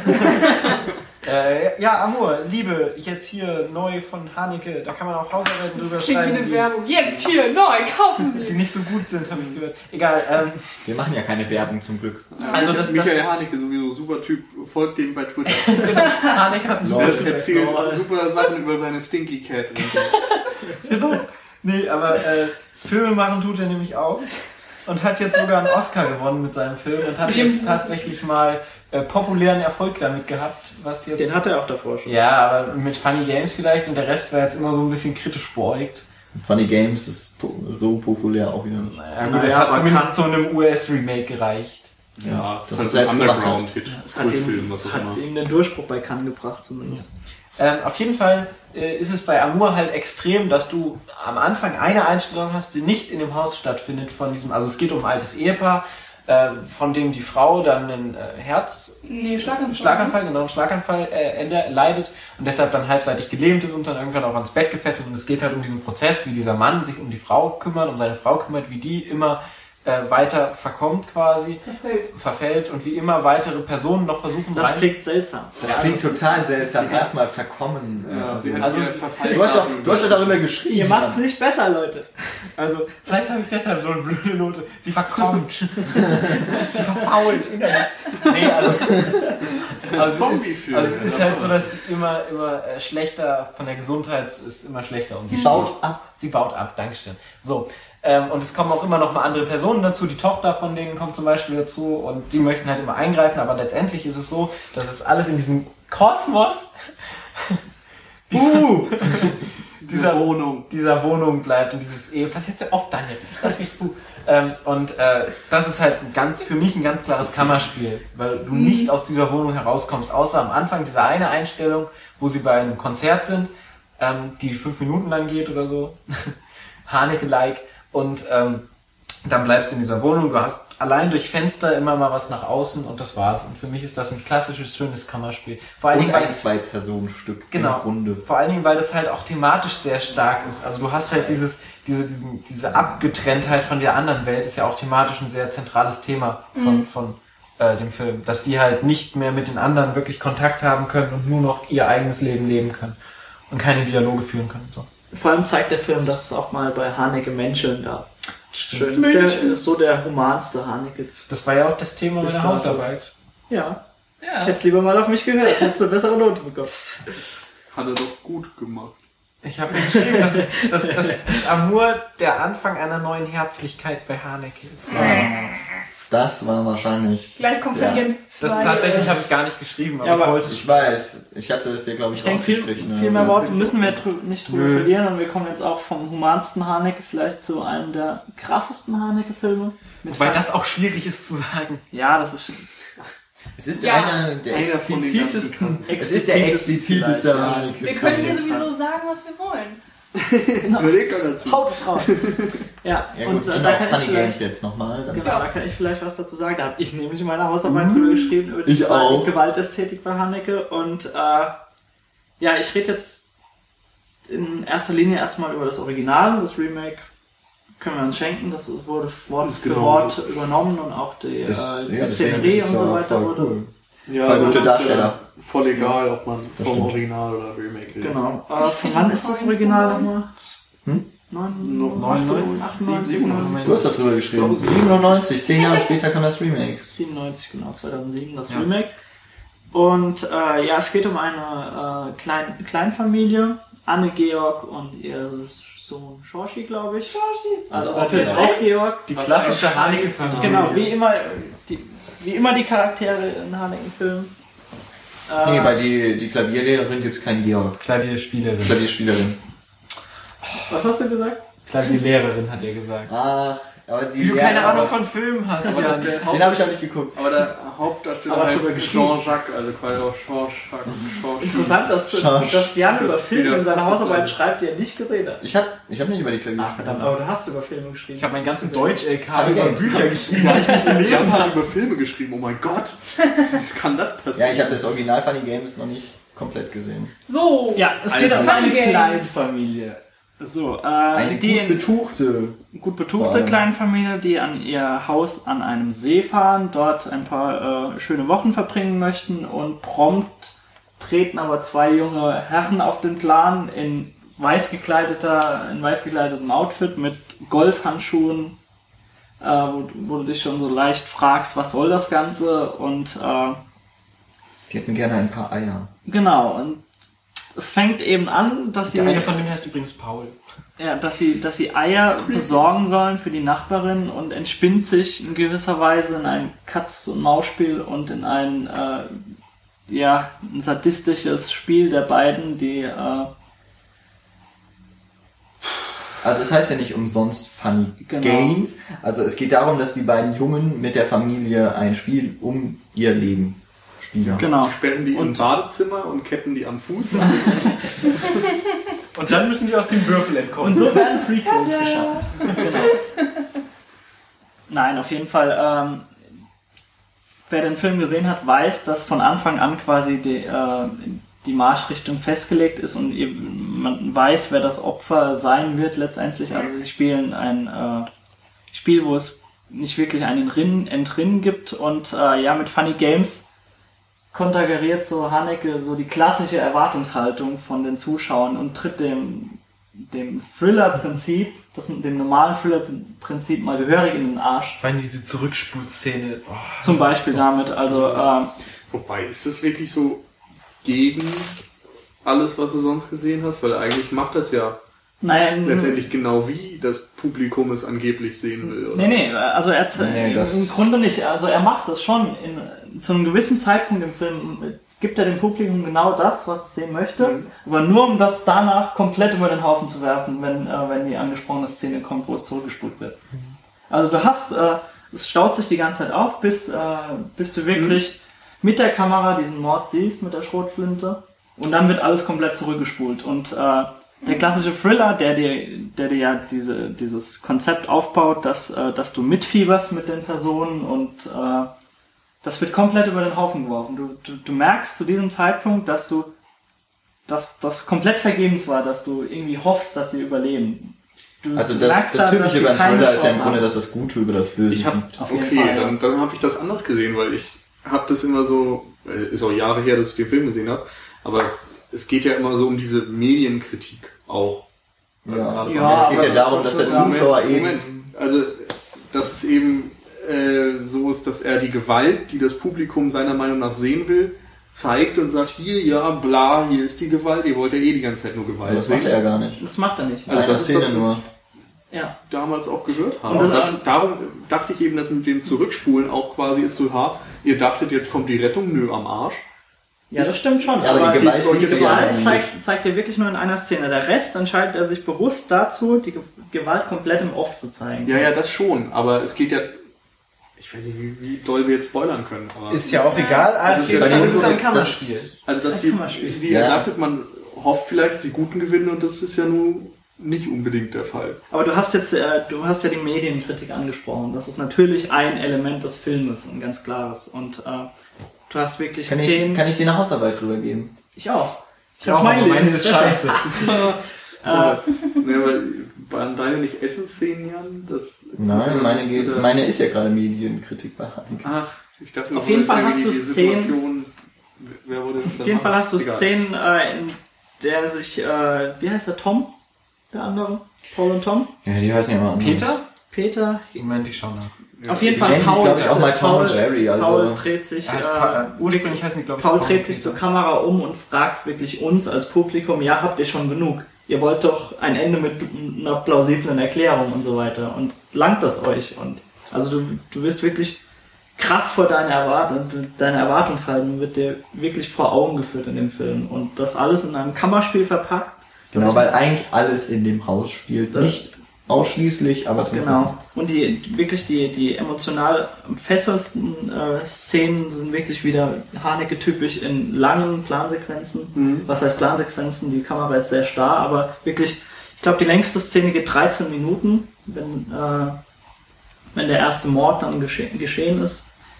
Muss man ja nicht alles verraten, aber äh, also du leidest da schon wirklich mit und es, es nimmt dich wirklich Macht auch Ulrich Mühe wieder gut. Ja, auf jeden Fall. Also wirklich ein beeindruckendes Kammerspiel. Wer ihn nicht gesehen hat, kann man nur empfehlen. Man sollte sich vielleicht nicht gerade gute Laune davon erhoffen von dem Film. Ja, Das sollte man bei Haneke aber zum Nee. wissen, dass das nie der Fall ist. Ja, ja. das stimmt. Also man kann wie immer sagen, ne, macht euch mal einen scheiß Abend und guckt Eden Lake, Funny Games, Funny Games US. Es wird super. in American Crime, fällt mir noch was ein. So, du wolltest doch noch vier Sachen ansprechen, jetzt noch drei. Ähm, Ja, äh. Nils hat auch noch zwei auf jeden Fall. Darf ich gerne? Oder wurden die gerade beide genannt? Nee, also das eine wäre noch so ein Science-Fiction-Nachtrag. Ja, das hätte ich jetzt auch gemacht. Ja, habe ich mir fast gedacht. mal. Ähm, ich erinnere mich ehrlich gesagt auch nicht mehr so gut an den Film, aber ich weiß auch, dass er sehr interessant war, weil es äh, eben ein ganz, ganz, ganz klassisches Kammerspiel ist im Wesentlichen. Ähm, und zwar ist das ähm, The Man from Earth. Weißt du noch, handlungstechnisch? Ja, also, also Bisschen mehr als er ist gar nicht so alt, wie man äh, vielleicht meinen mag. Also er ist nicht aus den 90ern, er ist von 2007 von Richard Schenk äh, Shankman. Äh, der hat ganz abwegige Filme gemacht, auch über Playmates und so, glaube ich, in seiner Anfangszeit. Auf jeden Fall äh, geht es darum, dass ein Mann äh, in seine Waldhütte seine Freunde einlädt. Und zwar sind das alles Lehrer an einer Schule und er sagt, äh, ja, er muss sich verabschieden, er muss jetzt weiterziehen. Und sie, sie verstehen eben alle nicht, warum er jetzt gehen möchte. Und äh, da er sie lieb gewonnen hat, möchte er irgendwann mal Menschen seine wahre Geschichte anvertrauen. Und, und da, da ist genau der Punkt, wo es in die Science-Fiction-Richtung geht, nämlich er sagt, er ist ein Mensch, der seit Jahrtausenden auf der Erde wandelt und nicht altert. Und jedes Mal quasi, wenn, äh, wenn mehrere Jahre rum sind, muss er weiterziehen, damit die Leute nicht merken, dass er nicht altert. Und deswegen bricht er immer seine sozialen Kontakte ab und zieht in die nächste Stadt und baut sich da wieder ein neues Leben auf. Und äh, man kann jetzt meinen, dass der Film ein wenig konstruiert wirkt, weil in diesem Raum, äh, beziehungsweise zu seinen besten Freunden, gehört ein Geschichtshistoriker, er gehört ein Biologe, ein Chemiker, sprich, dass jede, jede Ja. Grundhaltung äh, Vertreten ist. vertreten ist, äh, um eine Diskussion zu führen, kann das überhaupt möglich sein? Kann das religiös äh, möglich sein? Kann, kann ein, kann ein äh, Mensch oder ein Körper so lange leben, indem er vielleicht irgendwelche, keine Ahnung, was weiß ich, was der Körper produziert, äh, nicht ausstoßt oder so weiter. Also es sind wirklich, es wirkt ein wenig konstruiert, aber das schmälert das Ganze nicht. Vor allem ist es ja auch so, dass es Lehre sind. Also es ergibt ja Ja. innerhalb der Story auch natürlich wirklich Sinn. Und ähm, es sind wirklich Diskussionen, die dann ausbrechen. Also er, er weiß dann teilweise äh, Dinge, die er gar nicht wissen kann und äh, wirft dann Konzepte auf von, von Buddha über die Lehren äh, Jesu Christi, äh, wo, wo die Personen das dann auch aufgreifen und dann meinen, okay, Moment, das, das hängt so und so zusammen, das kann theoretisch wahr sein, was er da sagt. Mhm. Genau, und der, der eigentliche Plotpunkt ist natürlich dann, dass es darum geht, erzählt er die Wahrheit oder will er die nur verarschen? Ja. Und das ist total interessant gemacht, weil, wie wir eingangs erwähnt hatten, dann eben ein so ein Antrieb für die Story da ist, um irgendeine Frage zu lösen. Mhm. Es geht wieder darum, ist es wahr oder falsch? So ganz. Warum genau ist jetzt ein Kammerspiel? Also das, das findet nur in dieser Waldhütte statt. Also es ist ein reines Gespräch zwischen oh, okay. vielleicht fünf oder sechs Leuten. Und sie versuchen eben äh, also es gibt natürlich äh, Leute, die dem offen gegenüber sind und sagen, okay, wir müssen uns erstmal anhören, was er zu sagen hat. Und es gibt natürlich Leute bei den Lehrern, die sagen, äh, das ist totaler Quatsch. Hm. Und das sind eben und so irgendwie zwei... tendieren auch alle immer mal so in die eine oder andere Richtung und dann war es das. Und äh, ja, genau. Aber ich weiß noch, dass du den Film äh, nicht so gut fandest, glaube ich, wie ich glaube, ich habe ihm sieben gegeben damals, aber es ist auch echt wieder mal lange her bei mir, dass ich den geguckt habe. Das sind so diese ganzen Dinge, die ich vor meinem Studium geguckt habe und wo ich merke, ich sehe Filme einfach anders jetzt. Und, ja. Aus, äh, aus zeittechnischen Gründen gerade, weil ja. ich unbedingt noch ein, äh, eine Perle reinwerfen will, bevor wir zu unserem letzten Film kommen. Wenn ich das darf, erlaubt ihr mir das? Mach du mal. Äh, würde ich gerne noch Dogtooth in den Raum werfen. Stimmt. Ja, da das ist so der erste bewusste griechische Film, den ich wahrgenommen habe. Der ist von, Moment, das habe ich mir aufgeschrieben, das wusste ich nicht. Der war auch Georgos Lantimos. Und ähm, ja, es geht um eine Familie, also äh, Mutter und Vater, die haben einen Sohn und zwei Töchter und die haben sie, äh, die haben ihre Kinder komplett abgeschottet von der Außenwelt. Sie haben also sie haben ein riesiges Haus, haben aber einen Zaun drum gebaut und haben die quasi dort und äh, verklären total die Welt. Also sie bringen ihnen teilweise Sachen bei, äh, das kann man jetzt beispielsweise mal anführen. Äh, ja, nenn doch das Zombie-Beispiel. Ja, ihnen wird beispielsweise gesagt, dass äh, die Flugzeuge, die sie am Himmel sehen, dass das kleine Flugzeuge sind, die äh, herunterfallen. Und sie kaufen dann quasi im Supermarkt immer so kleine Spielzeugflugzeuge und verteilen die im Garten. Und die Kinder denken dann, sie haben, äh, der ist vom Himmel gefallen und ist im Garten gelandet und sammeln die dann quasi. Oder er fragt irgendwann äh, seine Mutter, also der Sohn fragt irgendwann seine Mutter, ja, was ist denn ein Zombie, weil er das irgendwo aufgegriffen hat. Also ich glaube, sie haben kein Fernsehen, aber er hat es trotzdem irgendwo Von der Nachbarschaft oder so. Also er hat keinen Kontakt zur Nachbarschaft, ja, aber, aber es gibt Rufe und so. Rufe beispielsweise oder es kommt immer so ein Au-pair-Mädchen vorbei beispielsweise und äh, ja, und die Mutter sagt ihm knallhart, ja, das sind kleine rote Blümchen. Und irgendwann steht er natürlich im Garten und schreit alles wild zusammen und meint, Mutti, ich habe zwei Zombies gefunden. Oder du hast ganz schlichte Szenen, wo sie am, wo sie am äh, Essenstisch sitzen und dann äh, meint die Tochter zur Mutter, äh, kannst du mir bitte das Telefon reichen? Und sie gibt ihm, äh, gibt ihr das Salz. Also es ist wirklich total absurd, wenn du das siehst, aber das ist so nüchtern dargestellt und so so selbstverständlich, dass du das gar nicht hinterfragst und äh, wie würdest du das denn genretechnisch eingrenzen, wenn jetzt boah. nicht Kammerspiel? Also ist es jetzt ein Drama, eine Komödie? Das ist ähm, im fortlaufenden äh, Storystrang würde ich schon fast eher Drama sagen, weil es so äh, darum geht, dass äh, also es geht so ein bisschen drum, dass, äh, dass die Kinder trotzdem, auch wenn sie äh, abgeschottet sind gegen alles, ihre Pubertät ausleben möchten und so langsam so das Sexuelle äh, entdecken und also du hast dann auch Szenen, wo wo sie ein bisschen lasziv aneinander liegen. Machen die nicht auch so incestuöse Geschichten? Na, nicht so, also es wird vielleicht nur angedeutet, aber äh, also sie wollen sich natürlich ausprobieren und äh, sie haben keine andere Möglichkeit als mit ihren Geschwistern. Das mhm. wird wirklich nur angedeutet, ganz zaghaft, aber du weißt, in welche Richtung das laufen wird. Und mhm. äh, also der Vater sagt zum Beispiel auch, äh, ihr dürft nicht weg, bevor euer linker oder rechter Hundezahn ausgefallen ist. Das, deswegen kommt der Name auch her, äh, Dogtooth. Mhm. Und die Katze wird als, äh, als brutalstes äh, Wesen der Welt verklärt. Also sie rennen irgendwann schreiend von einer schwarzen Katze weg im Garten. Also sind wirklich Szenen, die dermaßen absurd scheinen, aber es ist äh, einfach beeindruckend anzusehen, der Film. Mhm. Kann ich wirklich nur empfehlen. Das erinnert mich gerade ein bisschen an Bad Boy Bobby, falls den jemand kennt. Kenne ich nicht, keine Ahnung. Das ist, der beginnt im Grunde als Kammerspiel und endet dann komplett anders. Ist irgendwie, ja, es handelt von einem erwachsenen Mann, der noch bei seiner Mutter wohnt, in so einem Kellerloch und da einfach nie rauskommt und scheinbar nie ans Tageslicht gekommen ist. Der redet immer noch in Babysprache im Grunde und Deshalb Bubby, wa? Hm? Deshalb Bubby. ich weiß es gar nicht mehr. Irgendwie wurde er eben so genannt.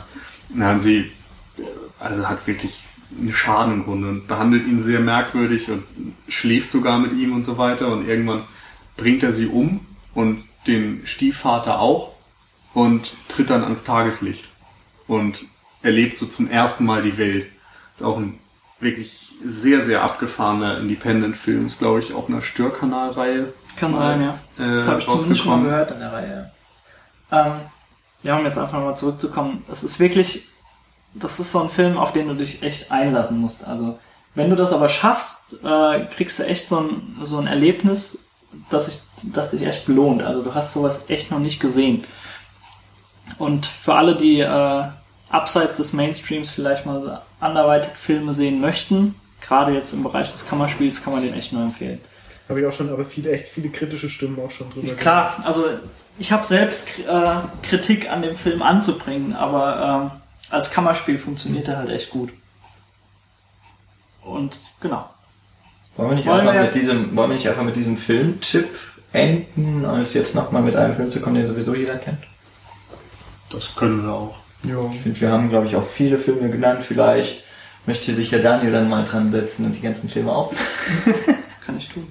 Ja, wir können quasi, Ja. wollen wir jetzt noch kurz Filme nennen, ohne sie zu beschreiben? Ach nö. Oh, nö. Wir, wir können jetzt einfach, wir hätten jetzt noch, wenn wir noch ein bisschen Zeit Ja. gehabt hätten, das ist vielleicht ein bisschen zu lang dann für euch, hätten wir jetzt noch über Carnage geredet. Da Ja, ich hätte, ich hätte auch noch andere Filme. Ja, natürlich, aber Carnage ist einfach so in den letzten Jahren nochmal das Paradebeispiel. eines Schon mit klassischen, adaptierten Ja. Theater, ganz- Kammerspiels ja, genau. und ja äh, wenn du dich darauf einlässt, äh, kriegst du wirklich so eine Achterbahnfahrt der Emotionen und der psychologischen Grabenkämpfe, gerade wieder mit einem wunderbaren Christoph Waltz Ja. und äh, Mhm. Wobei es in dem Fall eben wieder besonders komödiantisch im Genau, Grunde ist. natürlich. Oder dachte ich schon, ob wir bei Tarantino irgendwann eine Überleitung machen können, aber das hat dann nicht hingehauen. aber ich denke, Carnage oder Gottes Gemetzel ist wirklich einer, den fast die meisten kennen werden jetzt. Außer Paul. Ja, ich wollte mir ja immer anschauen. Ich hatte zweimal mir die Blu-ray ausgeliehen und zweimal hat mein Blu-ray-Player sie nicht angenommen. Da kann ich dann Alle auch nichts guten Dinge sind drei, Paul. Ich gebe Ihnen den nochmal. Ja, bitte. Dann geht auch noch der nächste Blu-ray-Player kaputt. Nein, das war dann meiner, oder? Nee, meine ja seiner Playstation 3. Achso, ich Okay. dachte, du guckst jetzt hier im Wohnzimmer. Gut. Habt ihr ein bisschen Technik im Haus? Was? Wir? Nein. Also Bei uns gibt's nicht so. ich glaub- Er braucht nicht einbrechen bei uns. Wir Ich sind glaube, ganz wir arm. hätten jetzt echt noch Stoff für Kammerspiele Teil 2, aber Ja. äh, Vielleicht Ja. kommt er ja irgendwann mal. Wir können auch noch mal so ein Zelluleute-Ding reinmachen. Wir sagen einfach, wir machen noch mal so eine Folge, Ja, genau. aber die kommt nie. die kommt nie. Ja. Ansonsten, Nur, dass die Leute nicht meckern. ich glaube, also ich habe gerade überlegt, ob man das noch in so eine Genre-Top-Liste reinpacken könnte, aber ich glaube, dafür ist Kammerspiel tatsächlich noch am ungeeignetsten, Nee, weil also ich so find- die, divers, ja, ich finde einfach, ist, wir, ja. wir haben jetzt noch einige Titel, die man hätte nennen können, aber wir können ja einfach jetzt zu euch sagen, liebe Zuschauer, dass ihr Zuschauer. Zuhören. Zuhörer, tut mir leid. Hast du ihr noch könnt ein Video ihr könnt, aufgenommen? Ihr könnt uns aber gerne, könnt uns gerne äh, also unser Symbol anschauen Ich hätte ja gerne noch Cloud Atlas erwähnt, aber da kommen wir jetzt leider auch nicht mehr dazu. Auf jeden Fall äh, könnt ihr uns ja sagen, vielleicht haben wir was ganz äh, Zentrales, Zentrales vergessen. Genau. Um, um nicht zu sagen vergessen, weil vielleicht hätten wir es noch genannt, aber was fehlt euch denn jetzt noch? Also wir hätten es sowieso genannt. Wenn Natürlich. Wenn ihr, wenn ihr uns was schreibt, das hätten wir auf jeden Fall. Aber schreibt uns trotzdem mal so, Auch vorsichtshalber. Die, die obskuren japanischen Underground-Sachen aus den haben wir alle 40ern. geschaut. Alles. Gerade eben erst. Ja, Wollen ja gut vorbereitet sein. Okay. genau. Gut, Und okay. jetzt bereiten wir uns dann auch vor für alles, was dann noch so in den nächsten Wochen kommt. Und Ich freue mich auf den nächsten Podcast. glaube ich. Jo. So, und damit könnt wir jetzt sagen, eigentlich, damit wir jetzt wirklich noch so enden, wie ich das gesagt habe, nämlich mit dem Filmtipp, guckt Dial M for Murder. Okay, tschüss. Auf Wiedersehen. Ciao, ciao. Tschüss. So, können wir jetzt die Aufnahme starten.